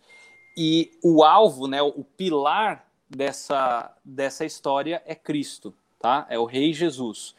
Uh, tem o seu lugar a teologia sistemática, uh, né, de sistematizar os assuntos, mas é, é, a, a, teologia bíblica ela aponta para Cristo dessa maneira e é uma matéria fantástica, como a gente viu agora há pouco aí. Você tem esse curso, né, o Pasquini? Sim, eu dou. é uma das né? matérias do curso. Ah, aliás, era o que eu estava gravando essa semana aí. Então. Era, Quantas era matérias tem? São 12. O curso, no total, tem 12 matérias, tá? Então, são 12 matérias. Cada matéria vai ter aí por volta de 5, 6, às vezes 8 horas de aula, tá? Então, são 12 cursos dentro de um grande curso, tá? E uma dessas matérias é teologia bíblica. Caramba, pra gente entender justamente dessa maneira. Sim, ao final do curso a gente dá um certificado para cada um. Que legal. Eu divulguei aqui nos comentários o Instagram do Pasquini, Imersão Valeu. na Palavra, e aí na, na bio do Instagram tem um link com a página Sim. do curso, vocês podem dar uma olhada, Sim. quem tiver curiosidade. É, quem quiser pode perguntar para mim, pode, né, ali, seja no meu no Instagram, direct. pode mandar mensagem no direct e eu vou responder assim prontamente. Se, se é um cara ignorante igual eu, assim, que não sabe nada, Pasquini, dá para começar do zero, nego? Na verdade, o curso, o curso é. Você é, sabe que o, que o. Você percebeu que o Fernando está sendo o, o, humildão aí, né? Porque o Fernando é, é um monstro da teologia, né? monstro mesmo! Mas assim, a ideia do curso é justamente. Monstro mesmo! É, fazer com que cristãos, comuns, né, mas que queiram conhecer melhor as escrituras, eles possam conhecer. Então, essa justamente é essa a ideia uh, e a gente começa de um fundamento e vai edificando uma casa junto. As matérias elas têm uma sequência justamente para ajudar aí a pessoa a crescer. Compreensão. Tá? Caramba. Exatamente. É muito legal. Muito legal. bom. Muito bom. Bom, eu acho que vamos tentar, Fer, retomar de onde você parou. para a gente finalizar? Vamos. Então, beleza. Pasquini, eu vou eu vou te. É... Ai, beleza. Deu... Foi, foi, na, foi na risca.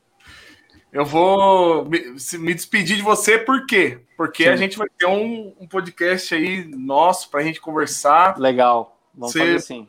Contribuiu muito nesse bate-papo. O Fernando, ele, ele é um parceiro aqui do projeto, ele é sócio do Damasco Cast, então ele vai estar sempre aqui.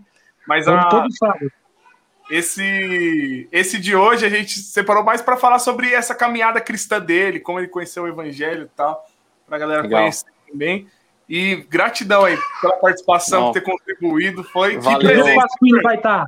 Que dia que o Pasquini vai estar? Tá? Vamos Nós. combinar, vamos combinar. Vamos combinar que a gente tentou sábado passado, não deu certo, aí é. hoje, né, no, na correria. Hoje foi mas... a providência de Deus aí é. entrar aí para ajudar o Fernando aí que tava caindo da graça, né?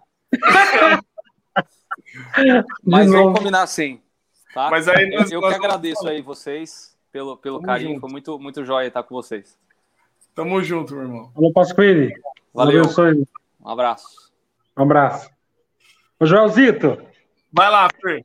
Então, nego, eu tava falando para você. Eu entendia a graça conforme aquele ancião pregou lá no Braz. Lembra que eu estava falando? E no Braz, ele fez uma pregação nesse escuto online e que mexeu com os reformados dentro da CCB. Ele falou, Fernando, o cara pregou o evangelho, velho. Ô, Pensa tem, numa proteção. Ah. Tem, tem como deixar o celular parado em algum lugar? Porque tem. tá balançando bastante. Tem, né? Vou arrumar aqui já. Ó. Vou arrumar aqui, né? Aí, ó. Tá bom aqui, né? Tá ótimo, ótimo. O preto, né, nego? Ah, Fê, aí não tem muito o que fazer. Ô, Joel, aí.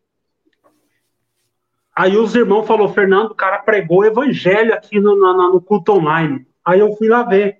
E é exatamente o que eu entendia por graça. E esse ancião falou: olha, nós não temos obras competentes para se, se achegar a Deus ou ser salvo. A salvação ela depende totalmente da fé. Nós somos salvos pela fé. E ele pregou isso, ele falou isso abertamente: obras nenhuma pode te salvar. E eu lembro que eu tive essa conversa com ele e eu entendia que eu era salvo pela graça. Só que entrava um problema agora, entendeu, Joelzinho? Qual que era o problema? Acho que se for um pouquinho pro lado da janela, assim, ó, vai tampar a luz do sol, ela vai ficar claro. Aí. Aqui? Aí. Se for, você voltar para lá, vai ficar escuro. Vai lá. Então, aqui que eu compreendia isso. O que, que eu compreendia? Que eu era salvo pela fé até o dia do batismo. Fui salvo pela fé. Mas depois que eu batizei, velho, agora é a tua parte. É então eu não entendi aquela doutrina que eu falei, né? Exatamente, exatamente. Então, a partir do batismo, agora é a tua santificação. E você vai ter que ralar, e você pode perder a salvação. Esse ancião que pregou isso, ele, ele que me falou muito sobre perca de salvação e tal. Então, eu entrei de cabeça. Então, a, a salvação, ela era pela fé até o batismo. Depois, depois do batismo, aí, meu, era legalismo. Aí você tinha que galgar espaços espirituais e crescer a, até se tornar um homem de Deus e tal, tal, tal. E eu entrei nisso de cabeça, entendeu, Joel? Foi aqui que eu. Então eu compreendi a graça, cara, daquele jeito que ele pregou, até ser batizado. Depois que você é batizado, aí é com você. Entendi. Entendeu? E, e aí, e aí, beleza. Você tava, tava falando que, que você foi para a internet, entendeu a graça, mas não, não desse jeito, né? Tipo, aí foi depois ou não? Como, como que foi isso? Tipo assim, é, porque entrou uma pergunta do Pasquini bem antes dele entrar, e aí a gente falando, uhum. eu tô relembrando. Que ele falou: beleza, não basta só crer em Jesus, né? Porque até um, um sei lá, qualquer um pode falar que crê em Jesus, mas é só isso, né? Eu vou colocar a pergunta dele. E aí a questão é a seguinte: você, falou que, que teve um entendimento. Ele falou, mas Satanás também crê em Jesus. O que é crer em Jesus? Né? E, e aí, beleza, entender a graça. Qualquer um pode entender a graça, eu acho, né? Mas e aí? Como, como que é. O, o que, que de fato. Quando veio a convicção de que você estava salvo?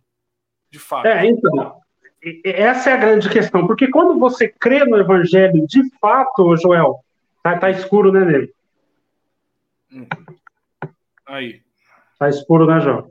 Não, melhorou, vai lá. A pregação. Tente mais pro lado da janela para ver. O lado da janela agora. Aí. Aí. Isso, na frente aí, beleza. Cara, aí o que, que aconteceu? Para mim foi muito gradativo, porque a primeira pregação reformada que eu ouvi, Joel, foi a do Paul Washer. Você já chegou a ver essa pregação? Pregação chocante? Pregação chocante do Paul Washer. Cara, foi o primeiro contato que eu tive com a fé reformada. Entendeu? E eu lembro que eu peguei esse vídeo para assistir e eu peguei para tirar sarro, porque eu vi lá pregação chocante. E para uhum. mim, irmão, pregação só existia na CCB. Quando eu vi um camarada lá, pregação chocante, falei, eu, eu entrei para tirar sarro, entendeu? Sim. Quando eu comecei a ver a pregação, eu falei, caramba, o que, que é isso, né? Então, ali que eu comecei a ver, aí fui cair no Paulo Júnior e tal, e do Paulo Júnior eu encontrei Augusto Nicodemos, Josemar Bessa, esses camaradas todos. Isso faz tempo já, né? Uhum. Foi numa pregação e isso foi, então, a, a, essa conversão ela foi muito gradativa, entendeu, Josinho? Sim. Uma pregação que me chocou sobre santificação foi do. Essa aí. Uhum. essa pregação. Vai falando, ela vai rolando. Foi, foi top demais. E foi na numa pregação do Augusto Nicodemos em Romanos 6. Você já viu essa? Não. Ele essa... vai falar sobre santificação. Cara, aquilo quebrou todo o meu entendimento sobre santificação que eu tinha. A santificação, exatamente, a santificação, ela já foi conquistada na cruz por nós. E quando eu creio em Jesus e sou transformado, automaticamente a mesma cruz, o mesmo evangelho que me salvou, justificou, essa mesma graça vai me santificar. Você entendeu, Joel? Deus vai operar em mim tanto o querer quanto o efetuar. Deus, no coração de um regenerado, Deus vai colocar o desejo pela santificação e a capacitação pela santificação. E o Augusto Nicodemos divide Romanos 6 em três fases ali da santificação, que é conhecer o evangelho, né? A santificação ela nasce daí. Você primeiro conhece o evangelho, sabendo isto, sabendo o quê? Que Cristo foi crucificado por nós, que, que nós fomos crucificados nele, que ele foi sepultado, nós fomos sepultados juntamente com ele na semelhança da sua morte, e que Cristo foi ressuscitado e nós ressuscitamos com ele. Ele vai desenrolar isso. Então, é sabendo isso. O primeiro passo da santificação é saber o evangelho, que eu fui morto com Cristo, sepultado com Cristo e ressuscitado com Cristo. Depois que eu sei disso, eu me considero, considero o quê? Morto para o pecado, porque eu morri com Cristo, e vivo para Deus porque eu ressuscitei com Cristo. Então eu sei disso, agora eu me considero. Considero o quê? Morto para o pecado e vivo para Deus. E ele vai dar um exemplo ali, cara, que aquilo eu nunca mais vou esquecer, que eu peco agora porque eu não me o, o, o pecado ele continua dando as suas ordens. Fernando, faça isso. Mas ele tinha senhorio para mim enquanto eu era vivo para ele. Ele mandava em mim enquanto eu era vivo para ele. Mas uma vez que eu soube que eu morri em Cristo, e ressuscitei em Cristo, eu morri para o pecado. Então, quando o pecado dá as suas ordens para mim, eu simplesmente olho para a cara dele e falo: Cara, você não manda mais em mim. Você não dita mais as regras aqui para mim. Eu tenho um outro Senhor. O pecado não é mais meu Senhor. Eu sei disso. Eu aprendi nisso no Evangelho e eu creio nisso. E agora eu me considero morto para o pecado. Eu não obedeço mais o pecado em suas ordens. Entendeu? Então, eu aprendi que a santificação, primeiro, ela nasce de conhecer o evangelho. Depois de considerar, eu olho para o pecado e falo, cara, você pode gritar, eu não, eu não tenho que te obedecer. Eu não sou mais teu escravo. Eu obedeço ao outro Senhor, que é Jesus Cristo. E depois que você ah, considera isso, sabe considera como morto para o pecado, vivo para Deus, agora você entrega, entrega o teu corpo, entrega o teu dinheiro, entrega o teu tempo, entrega as tuas habilidades, os teus dons para Jesus Cristo. Jesus, o tempo é, o meu tempo eu dou para o Senhor, o meu dinheiro está nas tuas mãos, a minha vida está na tua mão, as minhas habilidades estão tá na minha mão. O que, que o senhor quer que eu faça? Ah, Fernando, eu vejo que você se comunica bem. Fala do meu evangelho. Eu quero teu dinheiro, ajuda os pobres, investe em missões. Então agora, eu sei, eu considero vivo para Deus morto para o pecado. E o terceiro passo é eu me entrego totalmente ao meu Senhor. Isso é santificação. Cara, essa foi uma das etapas que mudou, que Deus me converteu para o que é santificação. E tudo isso, Joel, foi conquistado na cruz. Você uhum. entende? Não é nada meu. É o Senhor que fez isso. Foi Ele que que trouxe o evangelho, foi ele que morreu pelos meus pecados, foi ele que me atraiu no seu corpo, foi ele que ressuscitou dentre os mortos, e ele fez tudo isso por mim na cruz. Se hoje eu não preciso obedecer o pecado, é porque Cristo fez isso na cruz. Tudo está no pacote do Cristo crucificado. A santificação ela já foi conquistada. É só eu saber e crer nisso, crer que eu estou morto para o pecado. Não é eu que tenho que fazer, eu tenho que crer que isso já está feito. Entende, nego? Aí sempre eu vou falar, né? Sempre eu vou falar do conceito de fé que o Sproul traz no livrinho. Aqui, ó. O que é fé? Esses livrinhos é maravilhosos. Que é um conceito de confiança. Fé é confiar em Jesus. Isso. Quer ter santificação? Confia que ele te santifica. E a, a santidade dele é, cai sobre você, e aí essa confiança ela, ela, essa certeza, essa confiança, né, essa fé bíblica, ela vai te santificando, ela vai fazendo você ter prazer no pecado, né, mudando os teus, a tua mente, teu coração, tuas atitudes. E aquilo, na santificação, ela é sinergista, tá, Joel? É muito bom lembrar disso, tá? Uhum. Ela é sinergista. E, e, nós vamos entrar naquele paradoxo maravilhoso de Filipenses 2,13. Lembra de Filipenses 2,13? Aí também tem o sabedoria Isso. divina e responsabilidade uhum. humana. Exatamente, é esse paradoxo. Você é responsável e Deus é soberano. Filipenses 2,13, Paulo vai dizer assim: operai a vossa salvação com temor e tremor. Então, no versículo 13, Paulo fala: Olha, Joel, você tem que operar a tua salvação com temor e tremor, tá? Aí você fala: Ah, eu que tenho que fazer? Aí no versículo, no versículo 13, no 12 ele fala isso, no 13 ele responde: Sabendo que é Deus que opera em vós, tanto, tanto o querer quanto o efetuar. É você que opera a tua salvação, mas saiba que é Deus que opera o querer quanto efetuar. E daí? A, a santificação é isso. É, por tudo na nossa vida nat naturalmente ter uma, uma bipolaridade, né? Um sim ou não, um certo um errado, paradoxo, né? baixo, um, para, um paradoxo, a gente tem essa dificuldade de compreender essa, esse sinergismo, né? Essa, essa questão. Mas eu se tem algo, vamos dizer assim, místico, pra, no sentido de, de invisível, mas que você percebe que é uma verdade dentro do, do contexto evangélico, dentro do, né, do, da palavra da cruz, da pregação do evangelho, do, de tudo que Deus fez para nos salvar, é essa união poderosa com Cristo. Né, até fala né, a, união mística né, entre, entre Cristo e a igreja e, e, é, ela é percebida, você consegue perceber que você tem responsabilidade, mas que você não consegue fazer nada, nada podereis fazer a sem a, a, ajuda do Senhor, sem a mão dele. Isso Exatamente. É claro, né? E, e hoje meu coração tem paz com isso, e isso veio através também, obviamente, da teologia, de conhecer de fato que isso é uma claro. realidade. Né? Eu acho isso, Joel, que tudo, toda a vida de santificação nasce da paixão que você começa a ter pelo Jesus das Escrituras.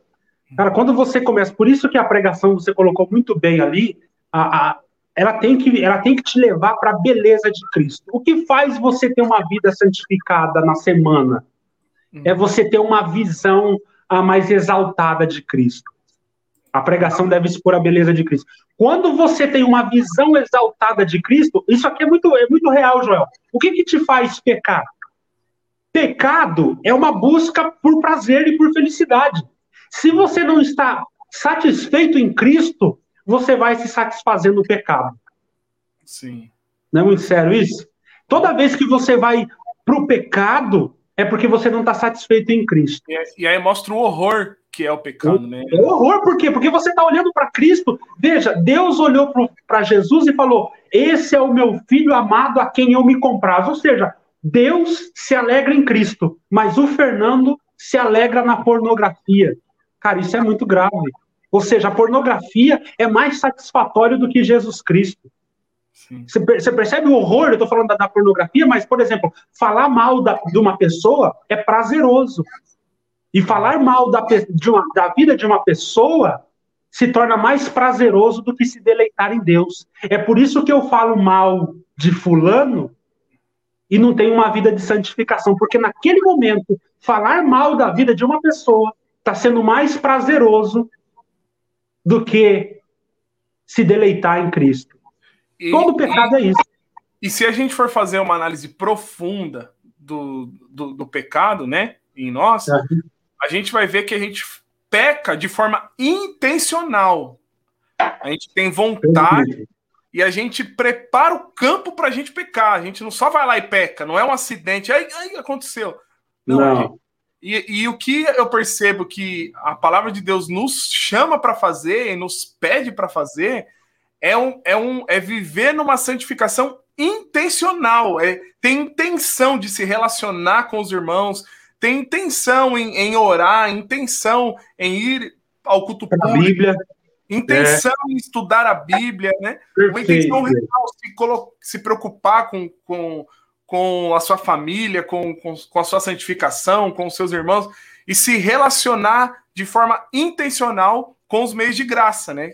Então, é, às vezes, a gente fica no meio termo, porque gente, é, principalmente quem, nós que vemos desse contexto pentecostal, neopentecostal mais místico, de que Deus tem que tocar no meu coração para eu fazer alguma coisa, para eu dar um passo, para eu agir, Deus tem que me visitar, me dar alegria, para eu Até agir. Pra...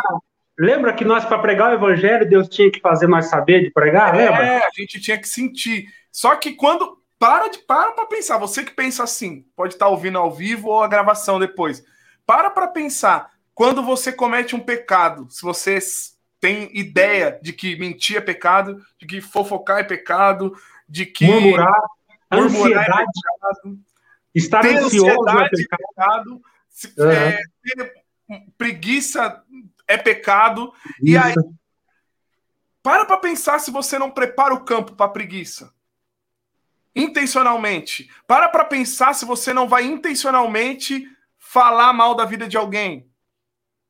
Então por que, que você não faz isso para viver uma, uma vida de santidade, uma busca? Eu já vou responder, porque você não pode. Você não é capaz de fazer isso. Mas então, você precisa confiar no Senhor e ter a intenção de fazer isso. E aí você tem a promessa de que ele vai te ajudar, porque ele fala, né? Nenhum dos que vir a mim, de maneira nenhuma eu lançarei fora. E a gente tem a promessa é. de que ele vai nos ajudar. Então é importante a gente ter isso em mente, porque eu percebo que quando eu converso com os meus amigos, meus irmãos que veio de um contexto parecido com a gente, que parece que não tem essa intenção de fazer as coisas, fazer a obra, né? No sentido de fazer aquilo que nós somos chamados para fazer. Ter uma vida que glorifica a Deus, né, Joel? Essa, essa é a questão. Aí daí, quando você fala para mim de conversão, como é que foi? É, é, é estranho falar sobre isso, porque é, é, parece, é um processo, né, Joel? É um processo. Cara, eu olho para mim hoje e falo, meu Deus, eu estou muito longe. Mas o processo é esse. É, é cara, você vê a beleza de Cristo. E para mim, a santificação, eu sou da, da, da, da, visão do Jonathan Edwards, né? As afeições religiosas lá, né, Joel? Livro que você gosta, né? Sim, é, tá, sempre está aqui pertinho. É, é, cara, é aquilo ali. Você tem que crescer numa visão exaltada de Cristo. A vida de santificação, para mim, ela tá ligada. Quanto mais belo Cristo lhe parece, mais você tem uma vida de santificação. Ela tá muito ligada. Para mim, essas. Fora disso, para mim é legalismo, entendeu, Joel? Uhum. É, até o Luciano comentou aqui, né? Ele falou: fala, Fernandão, você fala de santificação definitiva ou a progressiva? Não, é uma progressiva, Joel. Para mim, a, a santificação ela começa na justificação e vai até a glorificação. Né? Quando eu criei em Jesus Cristo e foi justificado, aqui começa o processo de santificação. E ela vai sendo progressiva até eu receber um corpo de glória. Esse processo é onde Deus está me libertando ah, do poder do pecado, ele só vai terminar quando eu receber um corpo glorificado, que é quando esse corpo ir à morte, né, eu receber um corpo glorificado, é aí que termina a santificação, mas ela é progressiva. Ô Fer, você acredita que. Eu vou fazer uma pergunta meio essa, essa justa, assim, mas, mas você acredita, como é, alguns teólogos wesleyanos, que, tipo, é, você pode se dedicar tanto a essa santificação, essa intenção que eu mesmo não falei. Acredito em perfeição. Ao, ao, ponto de você não pecar mais nessa não, vida? Não, não acredito em perfeição, não vejo ah, ninguém na Bíblia recebendo esse título de perfeito. Ah, Mas nem no com sentido... metodismo assim, com métodos. Mas nem com métodos que são desenvolvidos para isso. O apóstolo Paulo chega na última carta dele, a, a, no livro de Timóteo, é, e ele vai dizer que Cristo veio salvar pecadores, dos quais eu sou o principal ele coloca no presente, eu sou o principal. Eu creio que quanto mais você cresce em conhecimento de Cristo, mais você cresce em reconhecimento dos seus pecados. Ele tá no fim da carreira quando fala isso. No fim da carreira, velho. No fim da carreira ele reconhece como principal. Ou seja, quanto mais a luz de Cristo brilha em você, mais sujeira você vê nos recônditos do seu coração. Você vê, Apocalipse vai dizer assim, Joel, aquele que é limpo, limpe-se ainda. Ou seja, na tua limpeza tem sujeira.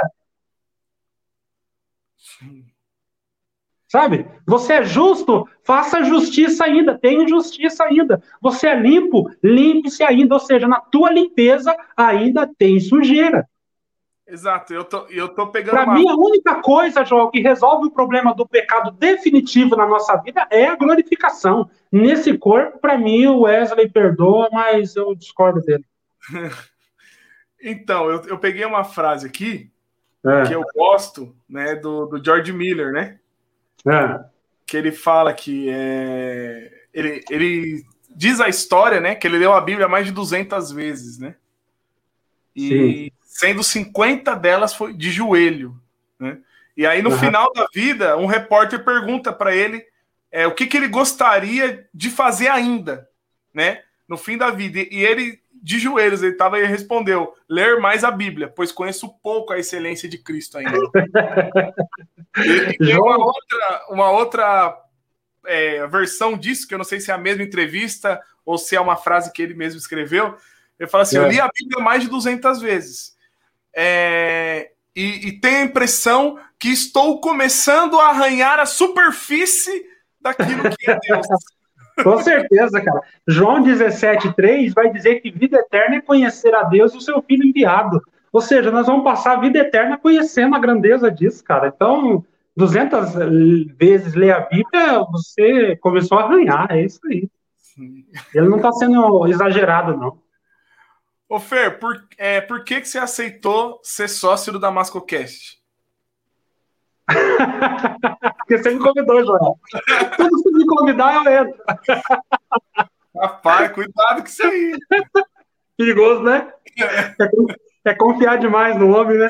É, maldito homem que confia no homem. Joel, assim, cara, é, é, claro, você é meu amigo e tal, a gente se conhece, mas qualquer maneira que a gente for possível falar do evangelho, cara, para mim, eu tô junto, entendeu, né? Ah, vamos falar do evangelho, fazer um negócio, inventa uma história aí que no final nós vamos falar do evangelho. Vamos fazer, nego. Entendeu? Vamos fazer. E, mano, tipo assim, os, eu acho que nós estamos a uma hora e 46, né? A ideia é ser um tá. bate-papo, tipo, enquanto a galera estiver aí com a gente e tal, a gente né, poder agregar, a gente estamos junto. Mas é, para a gente poder é, liberar a galera no sabadão aí também, a gente poder seguir e, e se preparar para o próximo sábado, a gente está se organizando. Eu tô... Próximo sábado eu quero estar tá junto, hein, Joel? Não, tamo junto, tamo junto o, o, eu tô organizando uma parada para a gente ter um agendamento. Então, a NAI vai ficar responsável por ir atrás das pessoas, ligar para elas e agendar. E aí ela já vai ligando, já vai agendando. Então, se você é... se você tá aqui e quer participar do Damasco Cast, se você é meu amigo, já me conhece, com o caso do Danilão aí que tá comentando, me chama no WhatsApp e a gente vai, vai trocar uma ideia e vai combinar. E se você não me conhece pessoalmente ainda, ou está em algum grupo do WhatsApp, alguma coisa, vai lá no oficial da MascoCast e chama no direct, a Nai vai trocar ideia com você e vai marcar um horário, vai ver a agenda aí para você participar. É, se você, por acaso, é um membro ou já foi membro da, da CCB e que é, muitos amigos nossos são por isso que a gente sempre comenta aqui, Segue, se inscreve no canal do Fernando, que é o Caminho de Damasco. Você vai lá no, no YouTube, escreve Caminho de Damasco, se inscreve no canal do Fernando e acompanha os vídeos que ele está criando conteúdo muito importante, muito rico, para poder é, trazer uma visão bíblica para as pessoas que estão nessa instituição que, infelizmente, é uma. Eu não vou dizer se tornou, né? Porque eu, hoje já não acredito nisso. Ó, é uma instituição que é inimiga do evangelho de fato, né? Então, é, Fer, se quiser, o, o, Danilo comentou, estar numa igreja bíblica é totalmente diferenciada, tá nas nuvens, né? Cara, cara, as pessoas ficam nervosas comigo, Joel, as pessoas ficam com raiva de mim.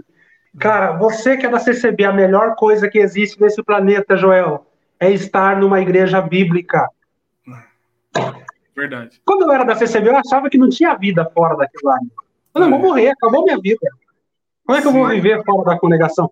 Cara, é difícil achar uma igreja bíblica, concordo. Não é igreja perfeita que nós estamos falando, né, Joel? As pessoas confundem, né? Igreja bíblica, não é igreja perfeita. Se você achar a igreja perfeita, não vá lá que você vai estragar. Mas estar numa igreja bíblica, fala você, Joel, você tem essa experiência agora.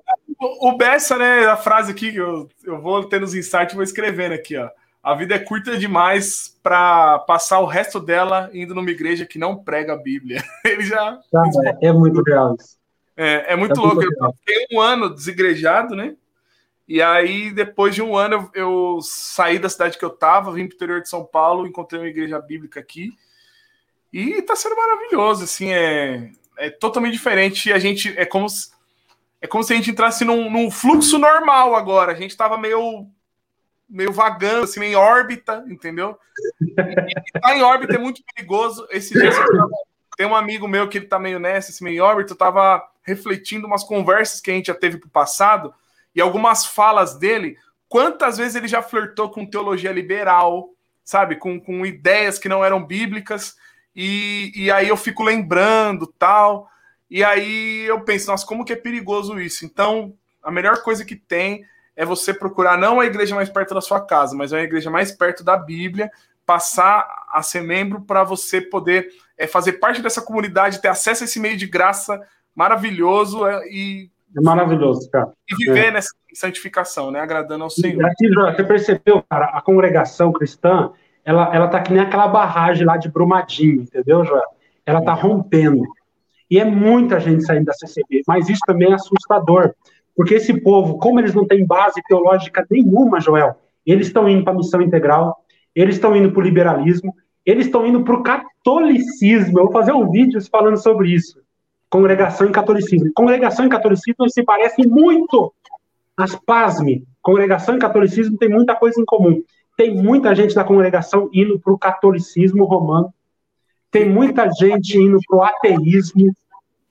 Cara, Sim. então, assim, é um momento de nós falar para as pessoas: procure uma igreja bíblica, conheça o Evangelho de Jesus Cristo, a fé reformada, para você não cair. Você fica muito tempo aí, como você diz, na órbita, como é que é, Joel? Em órbita, tá em órbita. Em órbita, sem. Você tem uma teologia ruim, que é 30 anos de CCB. Imagina a teologia que você tem. É péssima. Aí você escuta um Caio Fábio falando, você fica encantado. É verdade. Você escuta um Ed René pregando, você fala, nossa, é verdade, esse cara tá Os caras estão há quantos anos enfiado com a cara dentro da Bíblia lá, né? Você tá entendendo, cara? E CCB não tem base nenhuma, velho. É complicado. Estão caindo nessas, nessas teias aí, desigrejado. Quantos desigrejados na congregação, Joel? Nossa, é, lá, lá no sul, que é pequenininho, teve gente que foi para aquele movimento lá, desigrejado. Então, muito triste, né, Nego? É. Ó, queria mandar um abraço aí pros irmãos do norte de Minas, Januário aqui, falou que ia ficar aqui, ó. Povo bom, hein? Quando eu era pro, ia direto lá pro Januário. Aê, tempo bom. O Dan falou que ele tá, ele tá contente, que agora a esposa dele fala seu nome sem xingar. Falou que é pra glorificar de pé. Ai, eu, eu vem, vem contar sua história aqui, Fernando. Ô, Danilo. É? O Danilo, vem, vem contar sua história aqui pra nós também, que a gente quer ouvir. A esposa dele então consegue falar meu nome sem xingar agora, né? Agora consegue, agora consegue. Isso é um milagre, hein? Isso é um milagre. É. Graças eu a Deus. Vou, eu vou falar de uma novidade aqui, que a gente tá, tá, tá querendo, tipo, fazer umas, umas coisas assim meio, meio diferentes. Tem uma. A gente tá com uma ideia de, tipo, divulgar algum, alguns, vamos dizer assim, produtos, serviços para auxiliar que, que vão ajudar, que vão auxiliar os, os irmãos no, na loja do DamascoCast. É sem fins lucrativos, é lá damascocast.com.br barra loja. E aí, se você entrar lá, você vai ver que tem alguns produtos com desconto especial para quem é inscrito no canal, para quem é seguidor aqui e tal. Então tem desde café especial até curso de teologia. Então, até a camisa pode... do Flamengo. Não, camisa do Flamengo a gente vai, a gente não vai usar. Mas se alguém, se algum irmão vender pano de chão, pano de limpeza com a toalha do Flamengo, pode procurar. Fer, vamos encerrar por aqui? Vamos. Eu quero fazer também, Joel. Eu estava conversando com bastante irmãos, a dificuldade que tem para se é, discipular os filhos, né, cara? Como ensinar a Bíblia para criança, né? É, Nossa, é, vamos falar sobre isso, mano. É, nós temos que montar um projeto para conversar, fazer uns vídeos. Ah, por exemplo, pegar um catecismo de Westminster para criança. Um catecismo aqui que eu tô apaixonado por ele. É, Yasmin, é muito bom. A Yasmin tá orando. Eu pensando, Joel, como é que eu cresci? Como que eu cresci sem isso, cara? Aquelas perguntas mais malucas que criança faz pra gente e que tem resposta e a gente não sabe responder e fica. Ah, Ontem eu cresci sem catecismo. Falou assim, mãe, aonde que eu tava quando a senhora era pequena? as ideias da menina. E, e, e é, é, é, massa isso, né? Ó, são, cem, são, cento e, são 200 e, 204 perguntas, tá? Uhum. É um catecismo para criança. Meu, eu super indico. Vou até divulgar aqui, ó. Tem, tem como ter acesso gratuito. Você que tem filho, que está aqui, ficou aqui com nós até agora, ó, um breve catecismo para crianças, teologia para os pequenos, de John Brown, de Hamilton. Olha só como que é a capa. Você pode comprar esse livro aqui na editora. É... Tá em inglês, Joel? Tá em português? Tá em português. A editora Caridade Puritana, é isso? Caridade Puritana. E lá você também tem acesso a esse, esse catecismo infantil é, é, em, em, PDF. E ele é gratuito em PDF. E o preço dele impresso é irrisório. E assim, é fantástico. Nos norteia tanto no conhecimento do Senhor, no, ou, ou, melhor, no conhecimento completo. Ia falar tanto no conhecimento quanto no relacionamento. Mas conhecer também é se relacionar, né? Então, nos orienta e, e obviamente, que isso também nos, nos ajuda a ter uma melhor compreensão de como orar, o que dizer na oração, como orar. Tipo, vocês estavam falando recentemente sobre ousadia na oração, que a gente não tem, né? De um posicionamento mais ousado, por assim dizer, mas ao mesmo tempo submisso, ao mesmo tempo reverente. Tem muita coisa é para criança, mas eu acabo me deleitando junto com, com, com a Yasmin. É, é fantástico. Show, Joelzinho. Olha, o Wesley falou aqui li a Bíblia em ordem cronológica com meus filhos. Foi maravilhoso para eles e para mim. Sempre é. É. é. Mas é isso, meus amados. Vamos, vamos nos falando. Sábado que vem a gente está de volta às 14 horas. O nosso objetivo de vida é trabalhar, ter dinheiro para fazer o DamascoCast todo dia. poder abrir o stream aqui e poder ficar falando sobre o Senhor, sobre o Evangelho, ouvindo testemunhos de vidas transformadas e, e falando dessa graça maravilhosa. Transformadas e em transformação, né? E em transformação. Reformadas e em reforma. É. Maravilha, Falou, gente. Um, Deus, um abraço a todos. Se inscreve no canal que não é inscrito, deixa o like aí. Tamo junto. E é nóis. Passou.